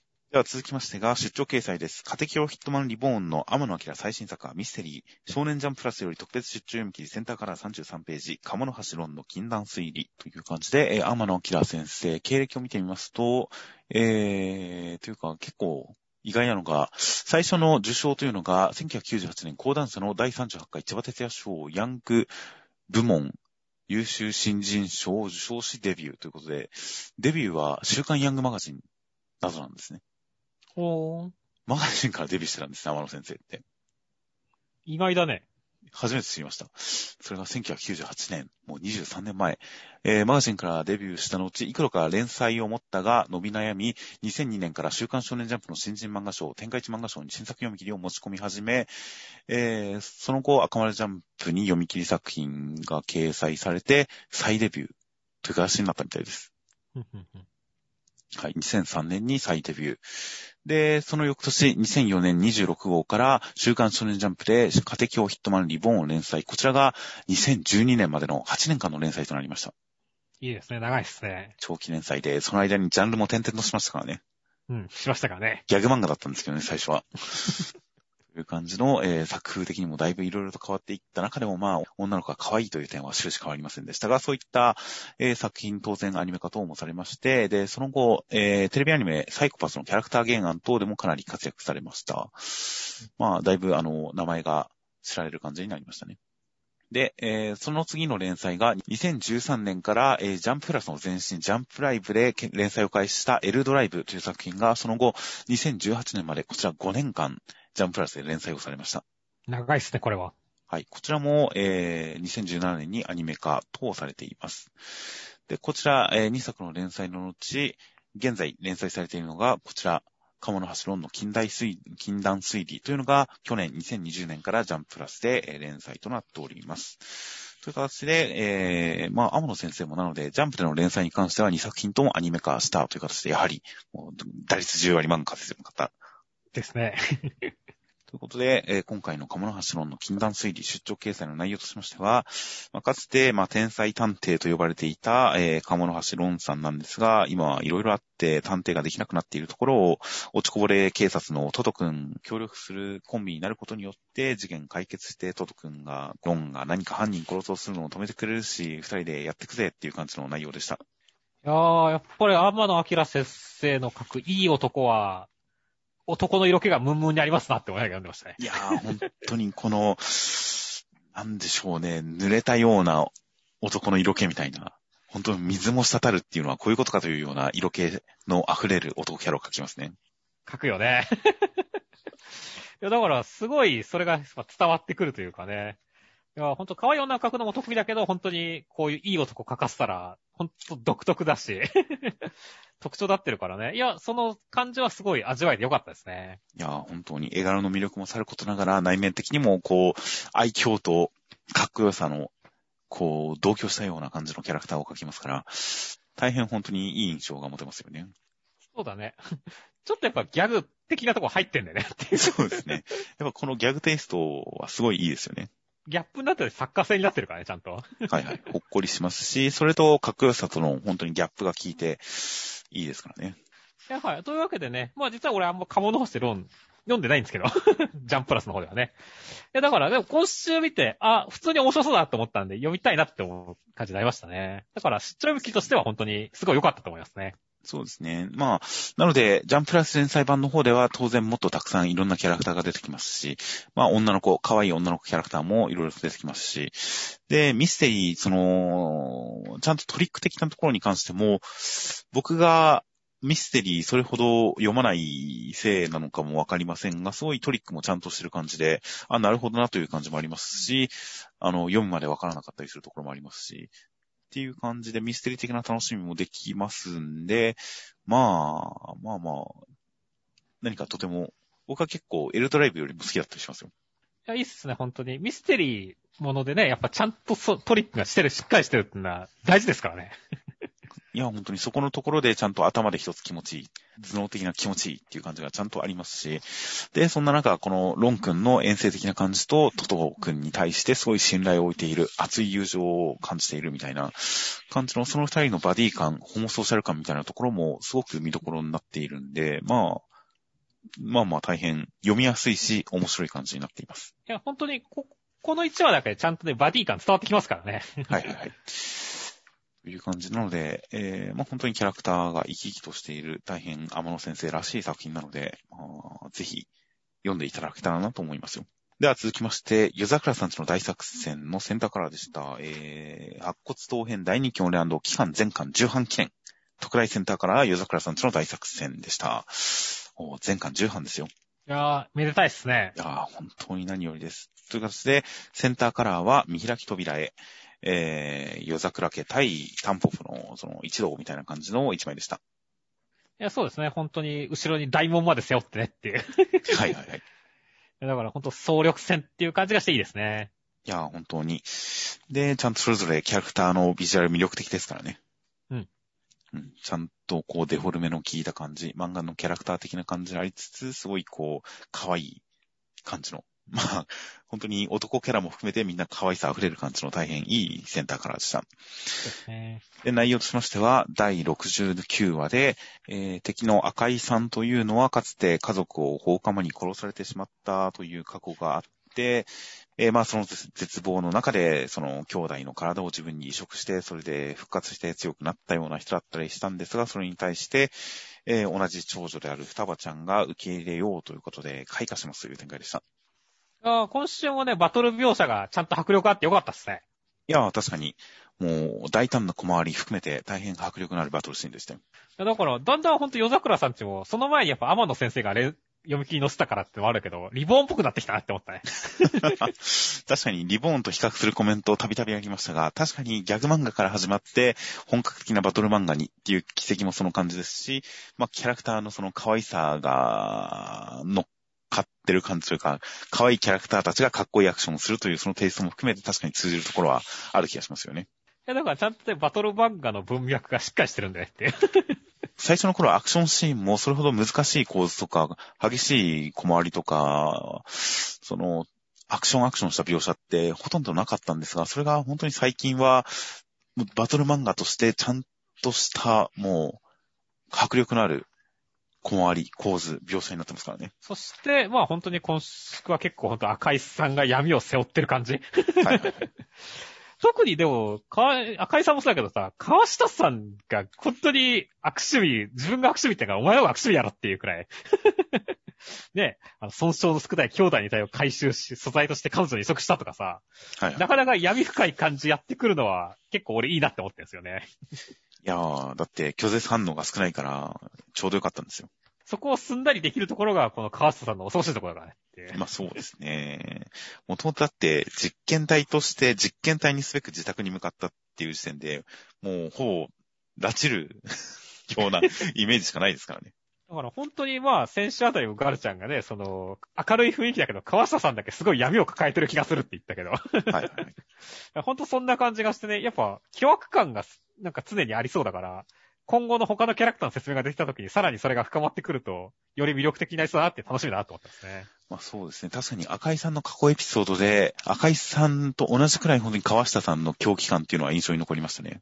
焼肉にしよっかですからねって。そうですね。放火犯がゆっくり焼き殺されてる様を見て、今日は焼肉にしよっかなって笑ってるっていうところは大変印象的でしたよ。そういった意味でも本当にね、ボスキャラがどんどん上がっていく感じがこの後も期待できるんでね。いやー、バトルと同時にそういったところも楽しみだなっていうのが読んでいきたいと思いますね。はいはい。で、かつ敵キャラのちゃんとき過去とか傷とかをしっかり描いたことによって、ちゃんと戦いが単なる倒すだけではなくて、相手の救済になるような、そういった勝利になったら、すごいカタルシスになりますからね。そうですね。そういう点で本当にお姉ちゃん、双葉姉ちゃん、どういった感じで赤井さんに対して救いをもたらしてくれるのかは大変楽しみですよ。では続きましてが、逃げ上手の若君の第3話、内容としましては、えー、五大院さんと戦う時行くん、えー、真っ向からは叶わないんですが、時行くんが逃げに徹して、他の、えー人たちがその時行くんのサポートに回ることによって見事に相手を打ち取りました。そして鎌倉を脱出して、新天地で成長していきますという展開でした。いや、もう今週はこの時行くんの可愛さとかっこよさがこういう感じなのかっていうのがしっかりわかる回でよかったですね。はい、結構、策略とか何か変則的なバトルじゃなくて、本当に結構真正面から戦いましたね。だからそこに対してね、まあ逃げ上手であるけどもね、この、目だけはって言ってね、必ず相手をずっと見て、睨んでる、見てるっていうところ。はいはい。このた、ね、常に逃げてるけど戦うべき相手から目をそらさないっていうところは、時行くんめちゃめちゃかっこよく見えたからね。はいはいはい。ですし、その逃げてる、逃げてる最中、もう命の危機に瀕している時に喜びを感じているっていうことで、時行くんの技能だけではなくて、精神的なところの異常性みたいなところを説明してくれたのも、すごい時行くんのかっこよさにつながってた気がしますよ。それでいて、だってね、もうなんか、扉絵のところとか、カークラトメッチって切る前のところのドクンと言ってる顔とかもさ、めちゃめちゃ可愛いじゃないですかっていう。はいはいはい。だから本当になんだろう、時行くんがこういうキャラで、あ、好きになれるわっていうのが詰め込まれてるは、3話までの展開でね、すごい良かったなって感じでしたね。いやー、能力も分かりましたし、動機も分かりましたし、性格も分かりましたし、精神的な異常っぷりっていうのも分かりましたんで、本当に時行くんがこの漫画の主人公だということを、もう、カクッと示した感じの、第一戦、デビュー戦だった感じがしますね。あと、ほんと一個驚いたのは、やっぱり時行くん自身の手でガチで首切ってきたってところはびっくりしたよね。そうですね。そこをやるとは思わなかったですね、実は。そこら辺はさ、うまいこと、なんだろう、あの、相手は鬼であるみたいなさ、比喩表現とかさ、実際切ってるところは、この背中でちょっとエフェクトで隠すみたいなところでごまかしてるというかね、ちょっとこう、ね、印象を薄めたりはしてるけれども、その辺もでも、なんかバランスとしてめちゃめちゃうまいなって思ったからね。はいはいはい。いやー、なんだろう。そういったところはすごい想像を超えてきたんでね。いや、面白いですね。いやー、確かにその辺は、ちゃんと、あのー時代劇っていうくくりだと大きすぎますが、まあちゃんと、その戦士ものとして、戦記ものとしてやっていく感じがあるのかなと、ちゃんとこれはバトル漫画として書くんじゃないかという、そういった期待が湧いてきましたよ。いやー、てかほんと五大院さんはなマジでこう鬼ですからね。だって、ただこう差し出すとかじゃなくてわざわざぶん殴ってボコボコにしてるからねっていう。いそうですね。や、これはもう首切られなきゃダメですよって思ったからね。ねえ、まあまあ、それくらい相手の側に乗っかってるということをちゃんと反旗を翻してる、相手に寝返ってるっていうことをそうやって示したわけですからね、ちゃんと。うん。五大院さんは。そうだね。まあ、ある種潔いというか、あの、世当たり上手な男だったねって。そうですね。そういう才能があったんですよ。ただそれは、あのね、戦はね、適応する才能とはまた違ったってことですからね。しかも、その願いの速さゆえに、あの、敵方にも疎まれてますからね。そうだね。こいつ死にようならねえなって、こいつやべえなって惹かれてるという。だから結局のところ、まあ、ただのクズだったんですけどね。まあそうですね。高しいクズで強かっただけという感じはありましたが、本当に序盤の敵役としては良かったですよ。いやー、そして、まあまあ、鎌倉脱出してね、さあ次は何だっていうところですけどもね。どうなんですかねまあ一気に2年後とか飛んじゃうんですかねこれっていう。うんまあ、確かにジャンプ的には細かい日常エピソードで間をつなぐよりかは、大きいエピソードを呪術つなげにしていく方が得策のような気はしてきますけどね。うん。派手なエピソードに飛ぶんじゃないですかね。そうだね。まあもしくは仲間をまた集めるっていう展開はあるかもしれませんけどね。そこはやっぱり並行してやっていきたいですよね。いやー、だから本当にね、あの、この後どうなってくるかっていうのは、すごい楽しみですね。そうですね。では続きましてが、僕とロボコの第28話、内容としましては、ボンド君間違って大食い大会に出場して負けたら、えー強制労働1年だったんですが、えーロボコが代わりに食べてくれて、なんとかなりました、科学の力でという展開でした。オチの科学すごい良かったね。まあ、科学の力ですからね。そうだよね。いや、だから本当にこのドクターストーンネタというかさ、このスルとそそろをかけるところとか普通にうめえなって思ったからね。まあ、そうですね。ラーメンでしたしね。そうそうそう。だからちょっと豆知識にもなったし、ね、ちょっと科学的な話だしね、これも、またっていう。まあ確かに空気すする、うん、確かに科学の話はありましたね。それがちゃんとこう、オチにも繋がっていくっていうところも含めてね、いやーなんか、面白かったなーと思ったし、ただ本当にロボコは卑怯だけどなっていう。そうですね。だから、ドクターストーンだったら、その、それが科学だっていうのが、科学だぜっていうのが、すごいいい話になりがちなところを、今回のお話においては、ただのズルっていう、そうそうそう。肉体競う競技で科学だっていう、まあ、それが科学的なトレーニングとか科学的な仕組み、仕掛けとかそういうところならともかく、普通にガチでロボットですからね。そうそうそう。しかも器ごと食うって、器は熱くないって、いや熱いだろっていうツッコミとかあるからね、これ。そうですね。舌に触れなきゃいいってことですかね。どうなんでしょうね、これ。だからその辺の無理やり感も、でも、ちゃんとギャグになったからね、最終的に。いはいはいはい。や、だから、ちょっと面白かったですね、やっぱ。最初の頃のボンド君がこう、常にこう、泣いてるところとかも良かったしね。まあそうですね。この、大食い大会、負けたら地下労働施設、1年間。なんだこの頭のおかしい大会はっていうところもすごい面白かったですよ。まあだからね、そういったのがあるからね、後半でちょっとロボコがズルしても、そんなに、あれだ、ね、そんなにこう、ヘイトが溜まるわけでもなかったし、中村くんも救われたし、もう万々歳ですねっていう。そうですね。やっぱりどっちかというと、この大会主催してる人の方が悪い気がしますからね。それは悪いでしょ。前の店潰れとるんやでっていう。間違ってエントリーしたボンド君よりも、やっぱこの大会主催してる人、当然その無料券で店を潰してるのもそうですし、なんか、間違ってこんな大会にエントリーできちゃうっていうのも問題ですし。うんで、辞退しようとしたら強制終了、強制労働っていうのも、うんあれなんで、まあ、こんな大会だったらそれは潰して当然ですよ。何ら悪いことしてないですよ。うんいや、まあ、また一つ平和に貢献しましたよ。結構ロボコはね、あの、世界中の平和を色々守ったりしてますからね。はいはいはい。いや、確かに悪の大食い大会を潰しましたね。ですね。っていう点で、まあ確かに、だから、この作品、あんまり悪意のある人がいない世界観でしたが、今回のこの大食い大会に関しては、かなりこう、まあダメと悪いの、ギリギリの境目を言った感じがしますね。うん。ダメな大会というのと悪い大会っていうののギリギリの境目だったような気がして、まあ、ロボコにおける、ロボコ世界における悪役の、こう、これがギリギリ限界かなという感じがしましたよ。まあ、まあ、こういったおかしな世界観っていうのもたまにはいいなという回でした。では続きまして、アンデッドアナックの第50話、内容としましては、アンドウンさんは時間操作のアーティファクトを描き出して、えー、リップさんを大人にした、その代償として、えー、消滅してしまいましたっていう展開でした。いや、今週はガチで予想外の展開来たね。そうですね。そうですね。まあ、アンノンさん、この戦いで退場する可能性はあるかなとは思っていましたが、まあ、なかなか切ない終わり方でしたよ。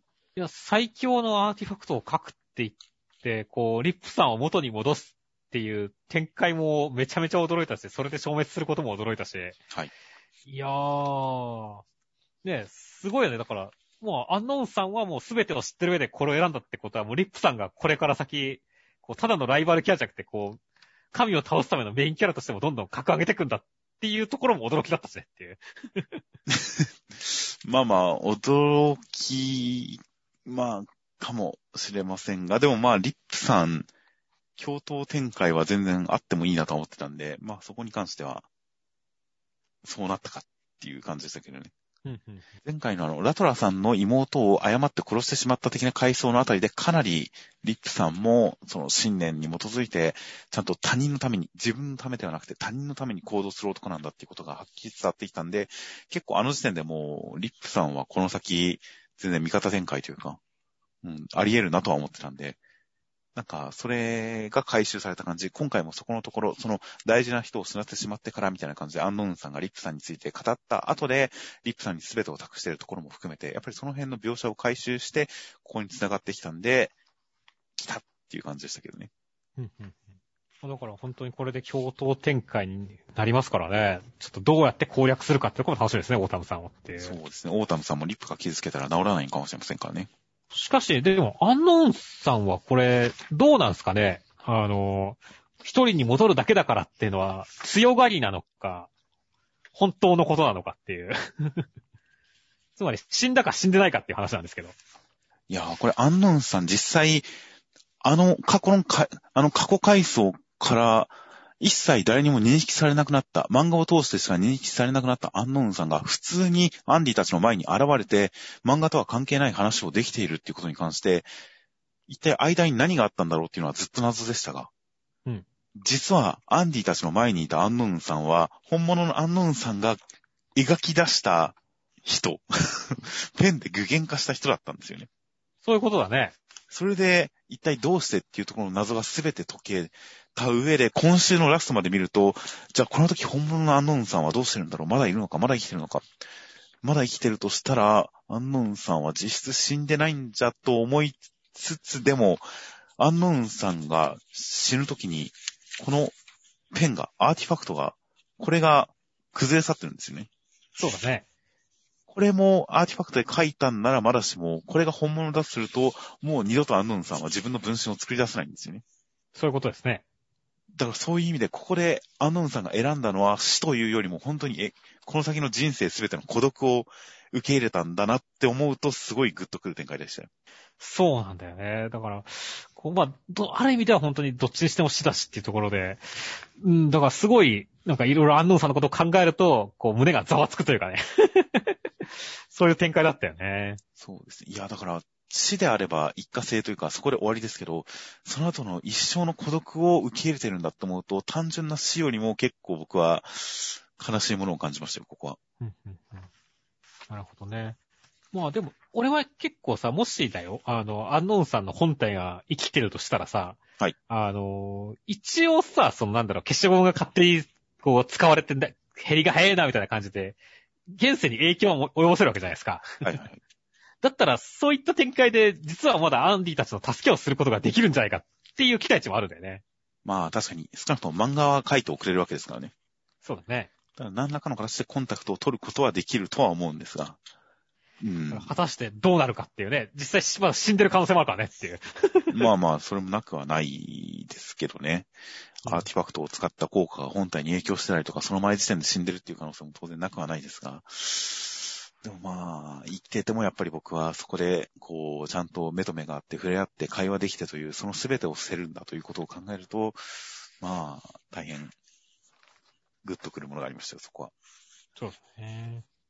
という感じで、まあ、その辺は今後の解説次第かなという感じではありますが、ちょっとここで、またその解説のない段階で、いろいろと描写から考え合わせて、今、アンノンさん本体はこういう感じなのかなっていうのを想像して理解した上で、気持ちがざわつくっていうその感じはもうアンデッド・アンラックらしい、こちらに考えさせる演出みたいなものが効いてて、そのまま読んでも当然面白いですが、それ以上に考えさせた上で、いろいろ感じさせる演出として、すごく効いてる感じがしましたよ。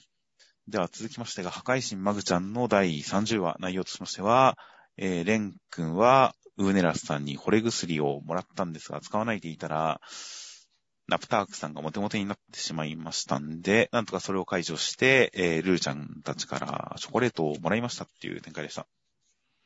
あー、ナプタークさんがモテモテになったのは結構複雑な気分だったけど、結構本人がもう、これが料理だ、料理とは支配の力だったのか、ナプナプナプナプナプってやってるところがすごい微笑ましかったんで、よかったっすね。そうですね。ナプタークさん。ナプタークさんは別に好かれてもいいと思いますよ。そうですね。意外と頑張ってますから、日頃。うん、そうですよ。料理上手で頑張り屋さんだな、一生懸命働いてる姿かっこいいよ、ナプタくんってのは、まあ、読者の言葉でもありますからねそ。うですね。何一つ間違ってないですからね。これに対するレン君のリアクションがサツってのよかったね。そうですね。いや、今週だから、なんだろう、こう、レン君超可愛いなって、さね、俺はずっとこの、あの、ルルちゃんは、イズマくんとのカップリング推しだったけども、レン君もありだなって思ったよって、今週は。はいはい。いやもう僕は元からこのレン君の凡人プリっていうのが大好きですから。いや、今週本当に惚れ薬を使わなかったところで男をあげましたよ、レン君は。いや、そうだね。そこはかっこよかったよね。ここで凡人の凡人たるゆえんというか、凡人のいいところを見せつけましたからね。そうだね。で、そのウェルちゃんとルルちゃんからもチョコレートをもらいましたから。で、もう、そこはもう、しかも凡人らしく普通に美味しいって喜んでますからね。そうだね。恩人ですからね。逆は言わねえっていう。そうですね。イズマ君に関しては甘いって言って、もうちょっとうまそうに食えって突っ込まれてますからね。まあまあ、マグちゃんの食レポも相変わらず美味しそうじゃないけどね。そうですね。まあまあでもね、本当に、まあ全体的にね、このナプタークさんのね、チョコレ、チョコプリンとかも食いたくなるような回でもありましたからっていうね。はいはい。いやーだからほっこりするいい回でしたね。まあ、そうですね。まあ、いつもですけどね、それは。マクちゃんは毎週ほっこりするいい漫画ですけどね。という感じでしたので、まあまあ、ナプタークさんもまた変な属性が乗っかった感じがしますので、お菓子作りに対する意欲がさらに向上してるでしょうからね。まあまあそのうちネギプリンとかも作ってくれるでしょうからね、楽しみですねっていう。いやいやいや、ナプタークさんをバカにしないでくださいよ。いやだって食材でこいつカゴの中にネギ入れとるやん。いやいや、それは、スイーツ以外に使うんですよ。いやー、てっきりね、ネギプリンのフラグかなと思ったんだけど。ナプタークさんは料理上手で頑張り屋さんなんですから。そうですね。普通に、そこそこ美味しい普通のお菓子を作りますよ、きっと。別に際立って美味しくはないけれど。まあ、そうだね普通って、普通にうまいっていうのを作ってくれますよ、きっと。そうですね。という感じなので、まあ今後の料理人としてのナプタークさんの検診、検査とかにも大変期待ですよ。では続きましてが、えージュース回線が救済となってしまいましたので、代言として特別読み切りが載りました。人気爆発するかもしれないギャグ読み切り15ページかもしれないデカ。前田良平先生ということで、こちら前田先生が、えー最初にお名前が出るのが2012年の第2回 G カップの、えー D カップを楽しい調理実習という作品で受賞。2012年の受賞が最初に名前が出たので、えーその次が2013年第4回 G カップの、えー F カップを受賞した初めてのハンドボール入門というのが、ジャンプネクスト2014年ボリューム2号に掲載されてデビューとなりました。で、その後、同じジャンプネクスト2014年の、えーボリューム2号に伝説のアルバイター・ジョーという作品を掲載。なので、2014年ボリューム2号は2作品掲載されたんです、前田先生。で、えー同じ年2014年ジャンプネクストボリューム4号にマイハナワールドという作品を掲載。で、本誌に載ったのは2015年の47号、えー QED という作品が本誌に掲載されてデビューとなります。で、その後読み切りはジャンプギア2017年ボリューム1から4号に、えー月影の守護騎士というのを短期連載。で、あとは、えー本誌の方に2018年6号オニバス企画の新年ショートギャグ、えーフェスタに掲載と、2019年おととし、えー派遣侍という作品が読み切りに掲載されました。派遣侍。なんかあった気がしますね。気がしますね。という感じで、えーなので本誌読み切り的には QED 派遣侍について今回3度目の本誌掲載となりました。で、内容としましては、えー何々かもしれないというふうに、えーいろいろと深読みする、いろんな可能性を考える刑事の鴨さんというのが、もういろんな可能性を考えて事件に当たって犯人を捕まえるぜっていうお話でした。だから、モーニングスターのくだり面白かったですね。そうですね。これだから、とんでもないことが起きるのかなと思うんで、その後、鴨さんが隕石落ちてくるかもしれないぞっていうから、いつ落ちてくるかと思ってドキドキしてたんですけどね。落ちてこなかったですね。それは落ちてこなかったですね。いや、はい。そうだね。だから、基本的にはそういう、なんか、こう、最後の自爆数機かもとかね。そういうとんでも的な話と、あとはもう、カモネタでしたねっていう。そうですね。カモに対して怒るっていうね。つけることには。そうですね。鳥を大事にするという、焼き鳥すらも許さないという、そういう感じの、まあ、基人変人キャラでしたね。そうですね。その割にはカモナンバーっていう技な使ってんだけど大丈夫かっていう感じだけどっていう。それは人間を焼き殺す技だからいいんですよ。そうか、か、別にカモをこう、痛む技じゃないからいいのかっていうね。そうですね。そこはもう逆ですよ。そこは逆に、こう、カモを焼く、カモを焼き殺すような料理名によって人間を焼き殺すという復讐の技ですか？ら。これ、カモナンバンっていう技、このマッチを吸った炎が渦を巻いて敵に襲いかかってるんですが、うん何の説明もないですよね。全くないからね。急に能力使いよったっていう感じでしたが、ここは何の説明もなく、まあ、すごい人なんだなという感じでしたよ。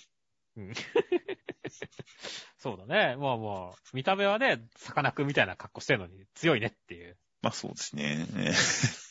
上が本体かもしれませんね、確かに。ね本体の数あるね、これ。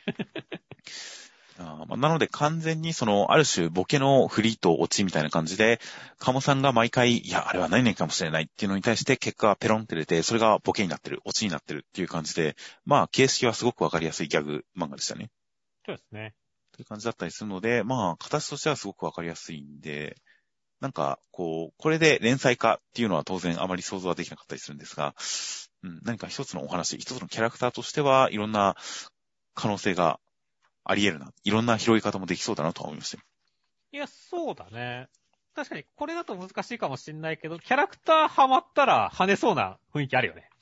うん、何か、まあ、いろんな複数キャラクターとか複数エピソードとかが展開する中での一つのキャラクター、一つのエピソードとしてはすごく、こう、形もわかりやすいし、広げやすくもありそうなんで、そういう意味ですごく使い勝手のいいキャラクターを生み出してるなという、このキャラクターのいろんなシチュエーションっていうのも、まあ見れたらそれはそれで面白そうだなという感じの、まあ大変いいキャラ力のある漫画でした。では続きましてが、あやかしトライアングルの第31話内容としましては、えー、つくも神の王、チリ塚海洋さんに襲われる祭りくんたちで、祭りくん衣服とか剥かれちゃったりするんですが、チリ塚海洋さんはガラクさんが倒しましたっていう展開でした。いや、もう、先週のこの期待通りに、こう、まつりちゃんのね、服が、こう、チリになる展開良かったっすね。はいはいはい。もう、あっという間でしたね。いや、そうですね。いや、まあ、いろんなアングルがあったけど、今週はやっぱ四つん這いになってる後ろのアングルとか素晴らしいなってましたからね。まあ、そうですね。まあ、その上で何か体が腐り落ちそうっていうあたりに関しても、独特の興奮を感じる人はいそうですからね。ああ、そっちはあんまり考えてなかったですけど、確かにそうですね。ちょっと SM 系というか、女の子が痛々しい感じ、かわいそうな感じに興奮するという人は、この体が変色して、今にも腐り落ちそうっていう展開に、ちょっと興奮する人はいそうだなと思いましたよ。なるほどね。しかし、すずちゃんの方には被害がいかなかったですねって。そうですね。まあそこはさすがにガラクさんが許さなかったっていうね。そうですね。服さえも向かなかったですね。いやー、というわけでね、本当に意外にもガラクさん強すぎたっていう、もはや、あの、つくもみの大家でっていう展開でしたね。はいはいはい。前世紀の白金さんとどっちが強いかって感じですけどね。いやー、だからこれは結構意外性があってよかったですね。はいはいはい。いやー、やっぱり、その信仰とか、その伝承の強さで強さが決まるみたいですよ、どうも。そうだね。英霊方式ですね。そうですね。フェフェイト公式ですね。っていう。そしてね、あの、ここにね、このね、ガラクさんの、なんか、恋愛要素みたいなやつ？前世の君に恋をしたんだっていうね、こともぶっ込んでくるのって、ここにも三角関係みたいなの生まれてきましたからね。そうですね。前世に対する恋っていうのがどうなるのか。どうなんでしょうね。あれが別人格と見るか、一緒と見るかによって全然違いますから、あの髪の長いスーちゃんがっていう。そうなんですよね。どういうスタンスで来るのか、その前世、前世のあやかしみ子というのと、スーちゃんの中の女の子というのと、その辺の関わり方と落としどころの付けどころどうなるのか、うん、できるだけスッキリ読める漫画であってほしいんですけどね。そうですね。あまりドロドロはしてほしくないんですけどね、実は。まあ、ガラクさん自体があんまりドロドロした感じの性格じゃなさそうだから大丈夫だとは思うけどね。そうなんですけどね。なんか、なんか、ガラクさんの方が納得していても、読んでる側が胸にしこりが残るような展開にならなかったらいいなとは思ってますよ。ああ、そうですね。それはあるかもしれませんね。という、この漫画には結構スッキリした展開を期待してるんで、その辺を期待しつつ、まあ、まあまあ大きいお話、大きいお話、チーズカさん、もうボスになり得るかと思ったら雑魚扱いでしたね、もはや。そうですね。だから今一番ボス感あるのはガラクさんですからね。間違いないですね。いやーという感じなので、一体あやかしトライアングル結構大きいお話にこのエピソードをどう発展させていくのか、うん、まあ、やっぱり松井くんとすーちゃんの恋愛関係とうまいこと絡めて、そこの関係性の発展と大きいエピソードの進行がつながるような感じで回っていったらいいなとは思いますよ。では続きましてが、高校生家族の第25話内容としましては、アメリカからの留学生、ハドソン・マサシ、ハドソンくんが高校の下見にやってきて、えー、家谷一家と出会って、すごい人見知りだったんですが、ドラゴンボールネ、ドラゴンボールネタには大受けという展開でした。まさしくんのリアクション、結構じわじわ来るね どこのリアクションですか？いやもう、なんかこう、ゴベスとかが、なーんってなった後に、その、両親の後ろに隠れるところとかね。そこでもお前隠れるんかいっていうね。他の人ならまあ隠れるのもまあなんとなくわかるけどみたいな。根っこにまでシャイなもの出すんかお前っていうところとか好きだったんです。これ鼻を出したら嫌がられたみたいですからね。いや、そしてその後にね、こう、笑うっていうね、悟空、悟空ってね。はいはいはい。なんだろうね。面白いよね、こいつって。そうですね。僕も彼のことすごい好きですよ。うん。やっぱ最後の受け方が僕は結構一番好きでしたね。もう四つん這いになってるからね。そうですね。声を出して笑うわけではなくて、もう、震えながら、はぁ、ギニュ、ギニュフォースって言って。この軽い笑い方じゃないじゃないですか。うん。もう苦しんでるかのごとくの笑い方じゃないですか。そうだね。この受け方とかすごい好きでしたよ。いやでも本当にでもね、まさしく良かったと思う。これアメリカの高校じゃやってけないですよ、こいつって。確かに。ほんと日本の高校でこういうね、家族と関われて本当にし、バレー部の人みたくね、こいつもここに来たおかげで幸せになれたんだろうなっていう感じがするから、ほっこりするなってましたね。そうですね。人見知り。正直、どう絡んだら面白くなるのか全く想像がつきませんが。うん。なんか、なんか、うまく活躍してほしいですね。そうですね。扱いは難しいから今後出てこないかもしれないですけどね。そう、そう思いますね。きっとでも、きっと仲間先生なら面白く料理してくれますよ。うん。いや、という感じで今週はまたちょっと高校生活のいい話会でしたね。そうですね。てか、毎回いい話じゃないですか、こいつ。そうですね。まあ、いい話会でしたんで、えー、途中のやりとり等を含めて、かなり、あのー、ギャグ感も乗っかる感じの大変いいお話でした。はい。では続きまして、ほの見える少年の第22話内容としましては、えー、いおりくんたち人形館に入って人形作りを依頼したら途中で、アイベスさんが人形を抱えていて、無自覚に抱えていて、その人形に小さくされて捕獲されてしまいました。ケンマくんたちが助けてくれますという展開でした。いやー、人形が気持ち悪くていいっすねっていう。いやー、久々になんかホラーらしいホラー展開が来ましたね。いや、そうだね。なんか、痛々しい系、グロい系とかはちょっと続いている中、今週はストレートに階段的な怖さのところに立ち戻っていた感じがしますね。だからその辺はすごい良かったですね。まあ、ちょっとなんか、こう、抱いてる時に、ちょっとおっぱい触ってんな、こいつ人形とか思ったりはしましたけどもっていう。いやいや、この子は女の子人形ですから。セクハラではないってことですねっていう。これはユリですね。ユリなんですか、これ。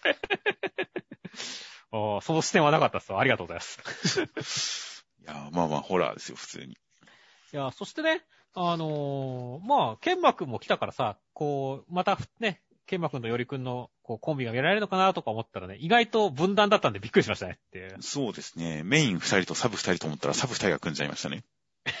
そうだね、これ。どうなんすかねあのー、なんかこう、大丈夫って思ったんだけど。まあ、ケンマくん活躍会だと思うんですけどね。まあ、ちょっと影が薄い同士で組んだらまずくないってちょっと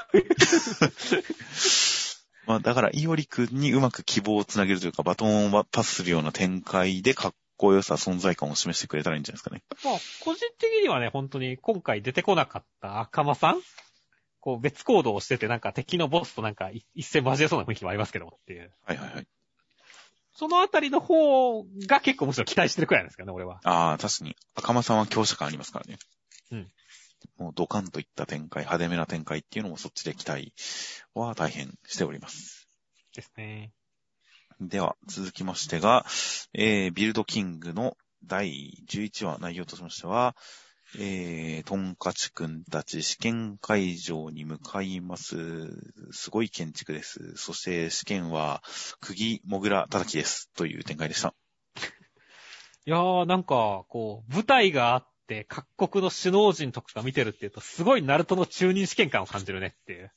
はは、確かに、ナルトの中任試験も舞台で戦う展開やりましたね。いやー、だからなんか、ね、こう、どうすんのかね。だから観客席でそういうさ、なんか、格のある人たち、おそらくこの世界においてっていう、はいはいはい。になってきたときに、だからほんと、トンカチ君と霊学に対してどんなリアクションを取ってくれるかっていうのは普通に楽しみだなと思ってるんですよね。そうですね。今のところ、トンカチ君がすごいのは分かりつつ、本当に比較対象、この世界の基準が分かんなかったですからね。そうだね。だから、どのくらい彼らがすごいのかすごくないのか分からないんで、まあ、きっとすごいんでしょうから、本当にリアクションで持ち上げに持ち上げてほしいですよね。そのね、一発目が、釘もぐら叩き、いきなり全員落とす説出たなっていう、なんか、超高難易度みたいですからね。はいはいはい。いやー、だからちょっとどういう風になるか楽しみだと思いますし、あとは、このね、ビガー候補ってなんだっていうところに関してはね、はい一応ちゃんと説明されたんでよかったですね。そうですね。建物に価値力を与える建て方ですよ。あれですね、なんかグルメ細胞みたいなもんなんですかね。うん、活力ですよ。そのままだから念能力とかね、まああとはグル、とにかく例えばグルメ細胞っていうことで、なんか何でもできそうな設定なんだなっていうことは分かりましたよっていう。まあそう、俺は確かにそうですね。木みたいなもんですからね。うん。何でもありだとは思いますよ。うん。それをちょっとどう使ってくるかって楽しみですね。まあ、あとは、まあ、ポコミチンはポコミチンなんだなっていうことですねって。はいはい。なんか、あえて同期っていうかさ、あの、一緒に試験やるやつ下ネタ系攻めんなって思ってんだけど。まあ、そうですね。確かに、あの、18金男とかいましたからね。うん。まあ、きっと何か意味があるんですよ、その名前にも。まあでも意外と下ネタっぽい雰囲気っていう名前だけど、終わりそうな雰囲気もあるけど。そうですね。まあまあまあ。まあ、まだメインキャラはあんまり出ていないので、まあ、各キャラクター、サブキャラも含めて、どんどん印象的なキャラクターが増えていったらいいなとは思いますよ。そうですね。では、続きましてが、灼熱の二大家内の第29話内容としましては、えー、まあまあ、その、サメさんの使った連水っていうのはすごい技だったんでも、敵もビビったりします。そんな中、えー海岸の方は、カメラさんがこう囲まれるんですが、そこにゆかりさんがやってきて、右足なんかついてて強いですという展開でした。いや、もう、インミアクンストは鉄砲エビの原理を使っているんだっていう完璧な説明がなされましたねっていう。そうですね。そうだったんですね。プラズマを発生させてるんですよっていう。そう、プロズ、でもプラズマを発生させるところまではなかなか誰もできなかったのをサメさんはできたんですよ。そういうことですね。いや、もう、もう、理論としても完璧だったんでねっていう。そうですね。何の疑問も残らないんですね。てか、こういうの好きだよ、俺、本当に。そうですね。これ確かに鉄砲エビを出してきたっていうのは何か一技、一工夫ありましたよ。ボルフェさんがね、あの、エコロジ、エコロケーションで加速するところとかね。本当にこの漫画の、ハったり力はあるなって思いますからね。そうですね。そして、そのハったり力で言ったらね、あの、後半一気にゆかりさんが、もう、無双し出すのはびっくりしたねってそうですね。この右足のやつもその怪人のなんちゃら的な、あの、オーパース的なあれなんですかね。そんな気しますね、なんか。いやー、だってギャングランク、何位でしたっけ、カジさん。8位とかじゃなかったでしたっ そうですね。かなり上だったと思いますよ。けうん。それがもう瞬殺ですからね。やばいっすよ、これはって。いやー、確かに。いきなりもう、すごい重要人物になりましたよ。いやー、だから本当にこれに対してね、ちょっとどうすんだろうっていうね、あの、もう女の子のね、ゆかりさん追ってる女の人の、ちょっと、これ、ショックでもう、寝込んじゃうんじゃないと思うからね。確かに。まあでも、一回は拒絶されてますからね。そうだね。一回は拒絶されているけれど、まあそれでも追いかけると決めましたから、まあそこは心折れずになんとか食い下がってほしいですけどね。まあ、というわけで、チャコちゃん大ピンチっていう展開ですよ、これはっていう。はいはいはい。いやーまあまあ、やっぱりさらわれて、決戦は海底で死んでるんですかね。そんな雰囲気ですね。という感じで、まあなかなか、この漫画は本当に、あの、ジャンル不詳な感じはずっと続いていましたが、結構今週のカジさんの腕輪切り展開とか、なかなかショッキングな映像ですからね。ですね。全然もう子供のギャグ漫画じゃないんですね、これは。いやー、完全にやっぱバトル漫画に行くぜっていう感じになったね。そうですね。それも結構凄惨な感じの、まあ、魚だからいいんですかね。どうなんですかね。まあなんか最終的にはなんかそれでこう、別に魚だからって言ってなんか、あの、戦いが終わった後、カズさんとか全然ピンピンしてそうだけどね。ああ、あくまで角ですからね、これはきっと。うん。いやー、わかりませんが、まあ、でも、なかなか凄惨な展開が続いていますが、もうサメさんの連水でもうすべて無事の飯をしてですね。ですね。では、えー最後に目次コメント。まず今週から始まったウィッチウォッチ篠原先生。また戻ってきました。はじめましての方もお久しぶりの方もよろしくお願いします。という形で、えー、まあ大変いい感じの挨拶。そしてそれに対するいろいろと、えー篠原先生に対するコメントもたくさんありまして、まずブラッククローバーの田畑先生、篠原先生お帰りなさいませ。世の中が大変ですが、お互いに頑張りましょう。というコメントですとか、あと、二来家内の田村先生、助っ人終了時必ず戻ってくるとメールくれたのを覚えてます。やったーというコメント。そして、えー、こちら、あやかしトライアングルの矢吹先生、縁あって義兄となった篠原先生と同じ指名に乗れるとは楽しみです。というコメントなどがありました。もうもう、矢吹先生と篠原先生がね、あの、奥さん同士が兄弟という、ね、奥さん同士が姉妹というのは有名な話ですからね。まあ、あの、サンドイッチマンのラジオで、そう、ご本人が言ってたらしいですね。うん。公開情報らしいですね、その辺は。そうだね。でも、出会いとかに関しては、ていうか、その、お互い、何らかの関係者の紹介があってのことなのか、出会いとかに関しては、特に明らかにはなってないんですかね。どこでしたっけね？多分なんか、篠原先生の奥さんのし、の紹介だったような気がするけど、ちょっと俺も詳しいことはわかんないですね。ああ、一応そういうつながりで、たまたま姉妹だったっていうことはないんですよね。そうではないと思いますね。週刊少年ジャンプで連載をしている兄弟ってなかなかいないですからね。そうね。同時に連載をしている兄弟ってなかなかいないですからね。うん。いやー、なかなか珍しい状況ですよ。ですね。いや、た、なんかこの、今後までなんかコメントとかでのやりとりが楽しみですね。そうですね。あとは、読み切り、えー、鴨の橋論の禁断推理、天野先生。こんにちは、プラスで連載しています。一巻出ましたので、よろしかったら見てください。という宣伝に徹するコメントでした。うん。あと、かも、かもしれないデカ、前田良平先生。鬼滅の映画を見て、もう人前で泣くまいと使った矢先、ポケモンで号泣してしまった。という、そんなコメントの、えー一個上には、破壊神マグちゃん、上神木先生。ご飯中にポケゴーで色違い概要が理想個体が捕まったので、俺はもう満足です。という、ポケモンつながりでした。もうポケモン GO とゲームの話と映画の話だとは思いますけど。てか、そうですね。まあ映画の方はちょっと見てないんで、ポケモンの映画の方は、ちょっとコメントができないのは残念だなと思いますけど。で まあ、ポケモンの映画もまあ、毎回評判はいいですからね。うん。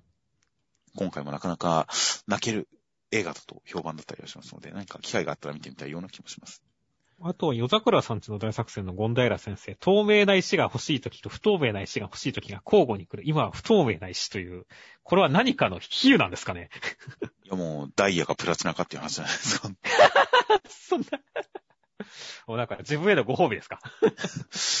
金属はまあ、金属、貴金属に限らずまあ、石集めが趣味なんですかね。なんか、なんかの、隠語かなと思ったんだけど。ですかね。あるいは、ソサゲ、ソサゲに関する隠語だったりするんですかね。ああ、かもしれませんね。ちょっとまあ、どっかで、なんか、ちゃんと説明してほしいなって思います。まあ、おそらく石集めの趣味とかがあるのかわかりませんが、ゴンダイラ先生、うん、なんか、コメント、いろんなところのコメントとか辿ったらもしかしたらわかるのかもしれませんが、まあ、なんか、ゴンダイラ先生が石を集めてると聞いても何の嫌感もないですね。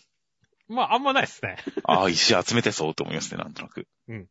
あとは、えー、坂本デイズの鈴木先生、モルカーと BTS にハマってます。ずっと家にいるので、インドアの趣味が増えます。ということで、先週もモルカー、ぷいぷいモルカーに言及する方いましたし、やっぱり流行ってますね。流行ってますね。いやー、これから、ジャンプの中でも、モルカーに関する、こう、パロディネタとか使う漫画も出てくるかもしれませんよ。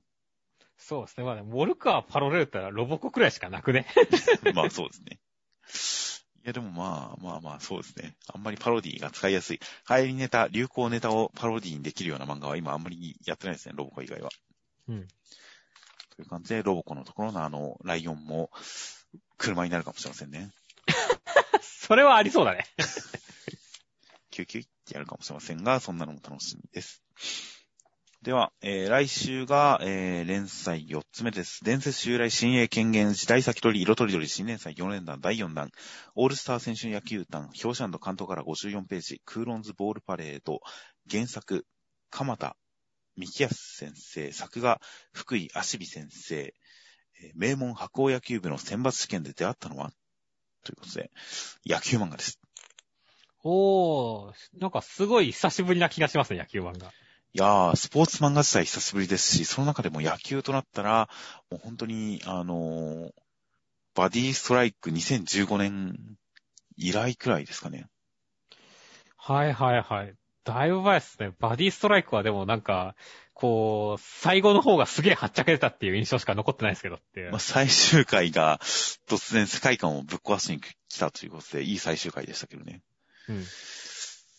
うん、バディストライク1個ありましたかね。だからまあ、大体5年ぶり、それだとしたら大体5年ぶりの野球漫画、スポーツ漫画という枠でもかなり、本当にあの、卓球漫画以来くらいですかね。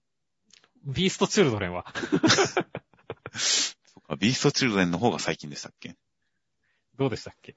いやー、まあまあ、そうですね。ビーストチルドレン以来ですかね。なんいやー、なので結構今回の新連載、えー、ラブコメ不足を救うウィッチウォッチと、スポーツ漫画不足を救うクーロンズボールパレードとなるんじゃないでしょうか。いや、そうですね。いや、もう本当に、ね、ジャンププラスの方だと忘却バッテリーとか大人気ですし、はいはいはい。だからそれに負けないいい野球漫画期待したいですねっていう。そうですね。いや、大変どういった感じで来るのか。なかなか、このあらすじからだけだと特色が全くわからないですからね。そうですね。なんか、ある種、女の子にも見えるけどね、このキャッチャーの人っていう。あー、なるほど。それはびっくりですね、だとしたら。うん。うん、まあ、あらすじからだけはものすごい正統派な感じですけどね。そうですね。名門野球部の選抜権で出会ったのは、ズドン派5番9を引っ張る超強力バッテリー、青春野球新連載。何の変化球も入ってないですからね。そうですね。何の変化球も入ったですからね。説明に。なので、どういう感じかはわかりませんが、まあ、うん、本当に真っ当な、超真っ当な野球少年が野球する話だったら、ちょっとそれは新しいかもしれませんね。逆にね。逆に。どういう内容なのかは大変楽しみです。あと、センターカラーが遊園地編加速人気急上昇御礼センターカラー坂本デイズ。そして、えー、1から4巻続々重版新格者候補選抜試験絶好調センターカラーマッシュル。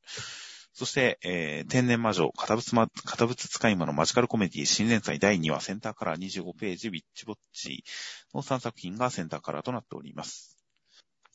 という感じで、では先週の動画の広告が、えー、黒うささん、ナインテラさん、キューテラさん、犬さん、サツダスさんの4名の方から広告いただいておりました。大変ありがとうございます。ありがとうございます。といった形で、来週11号、2月15日発売となっております。では、お疲れ様でした。お疲れ様でした。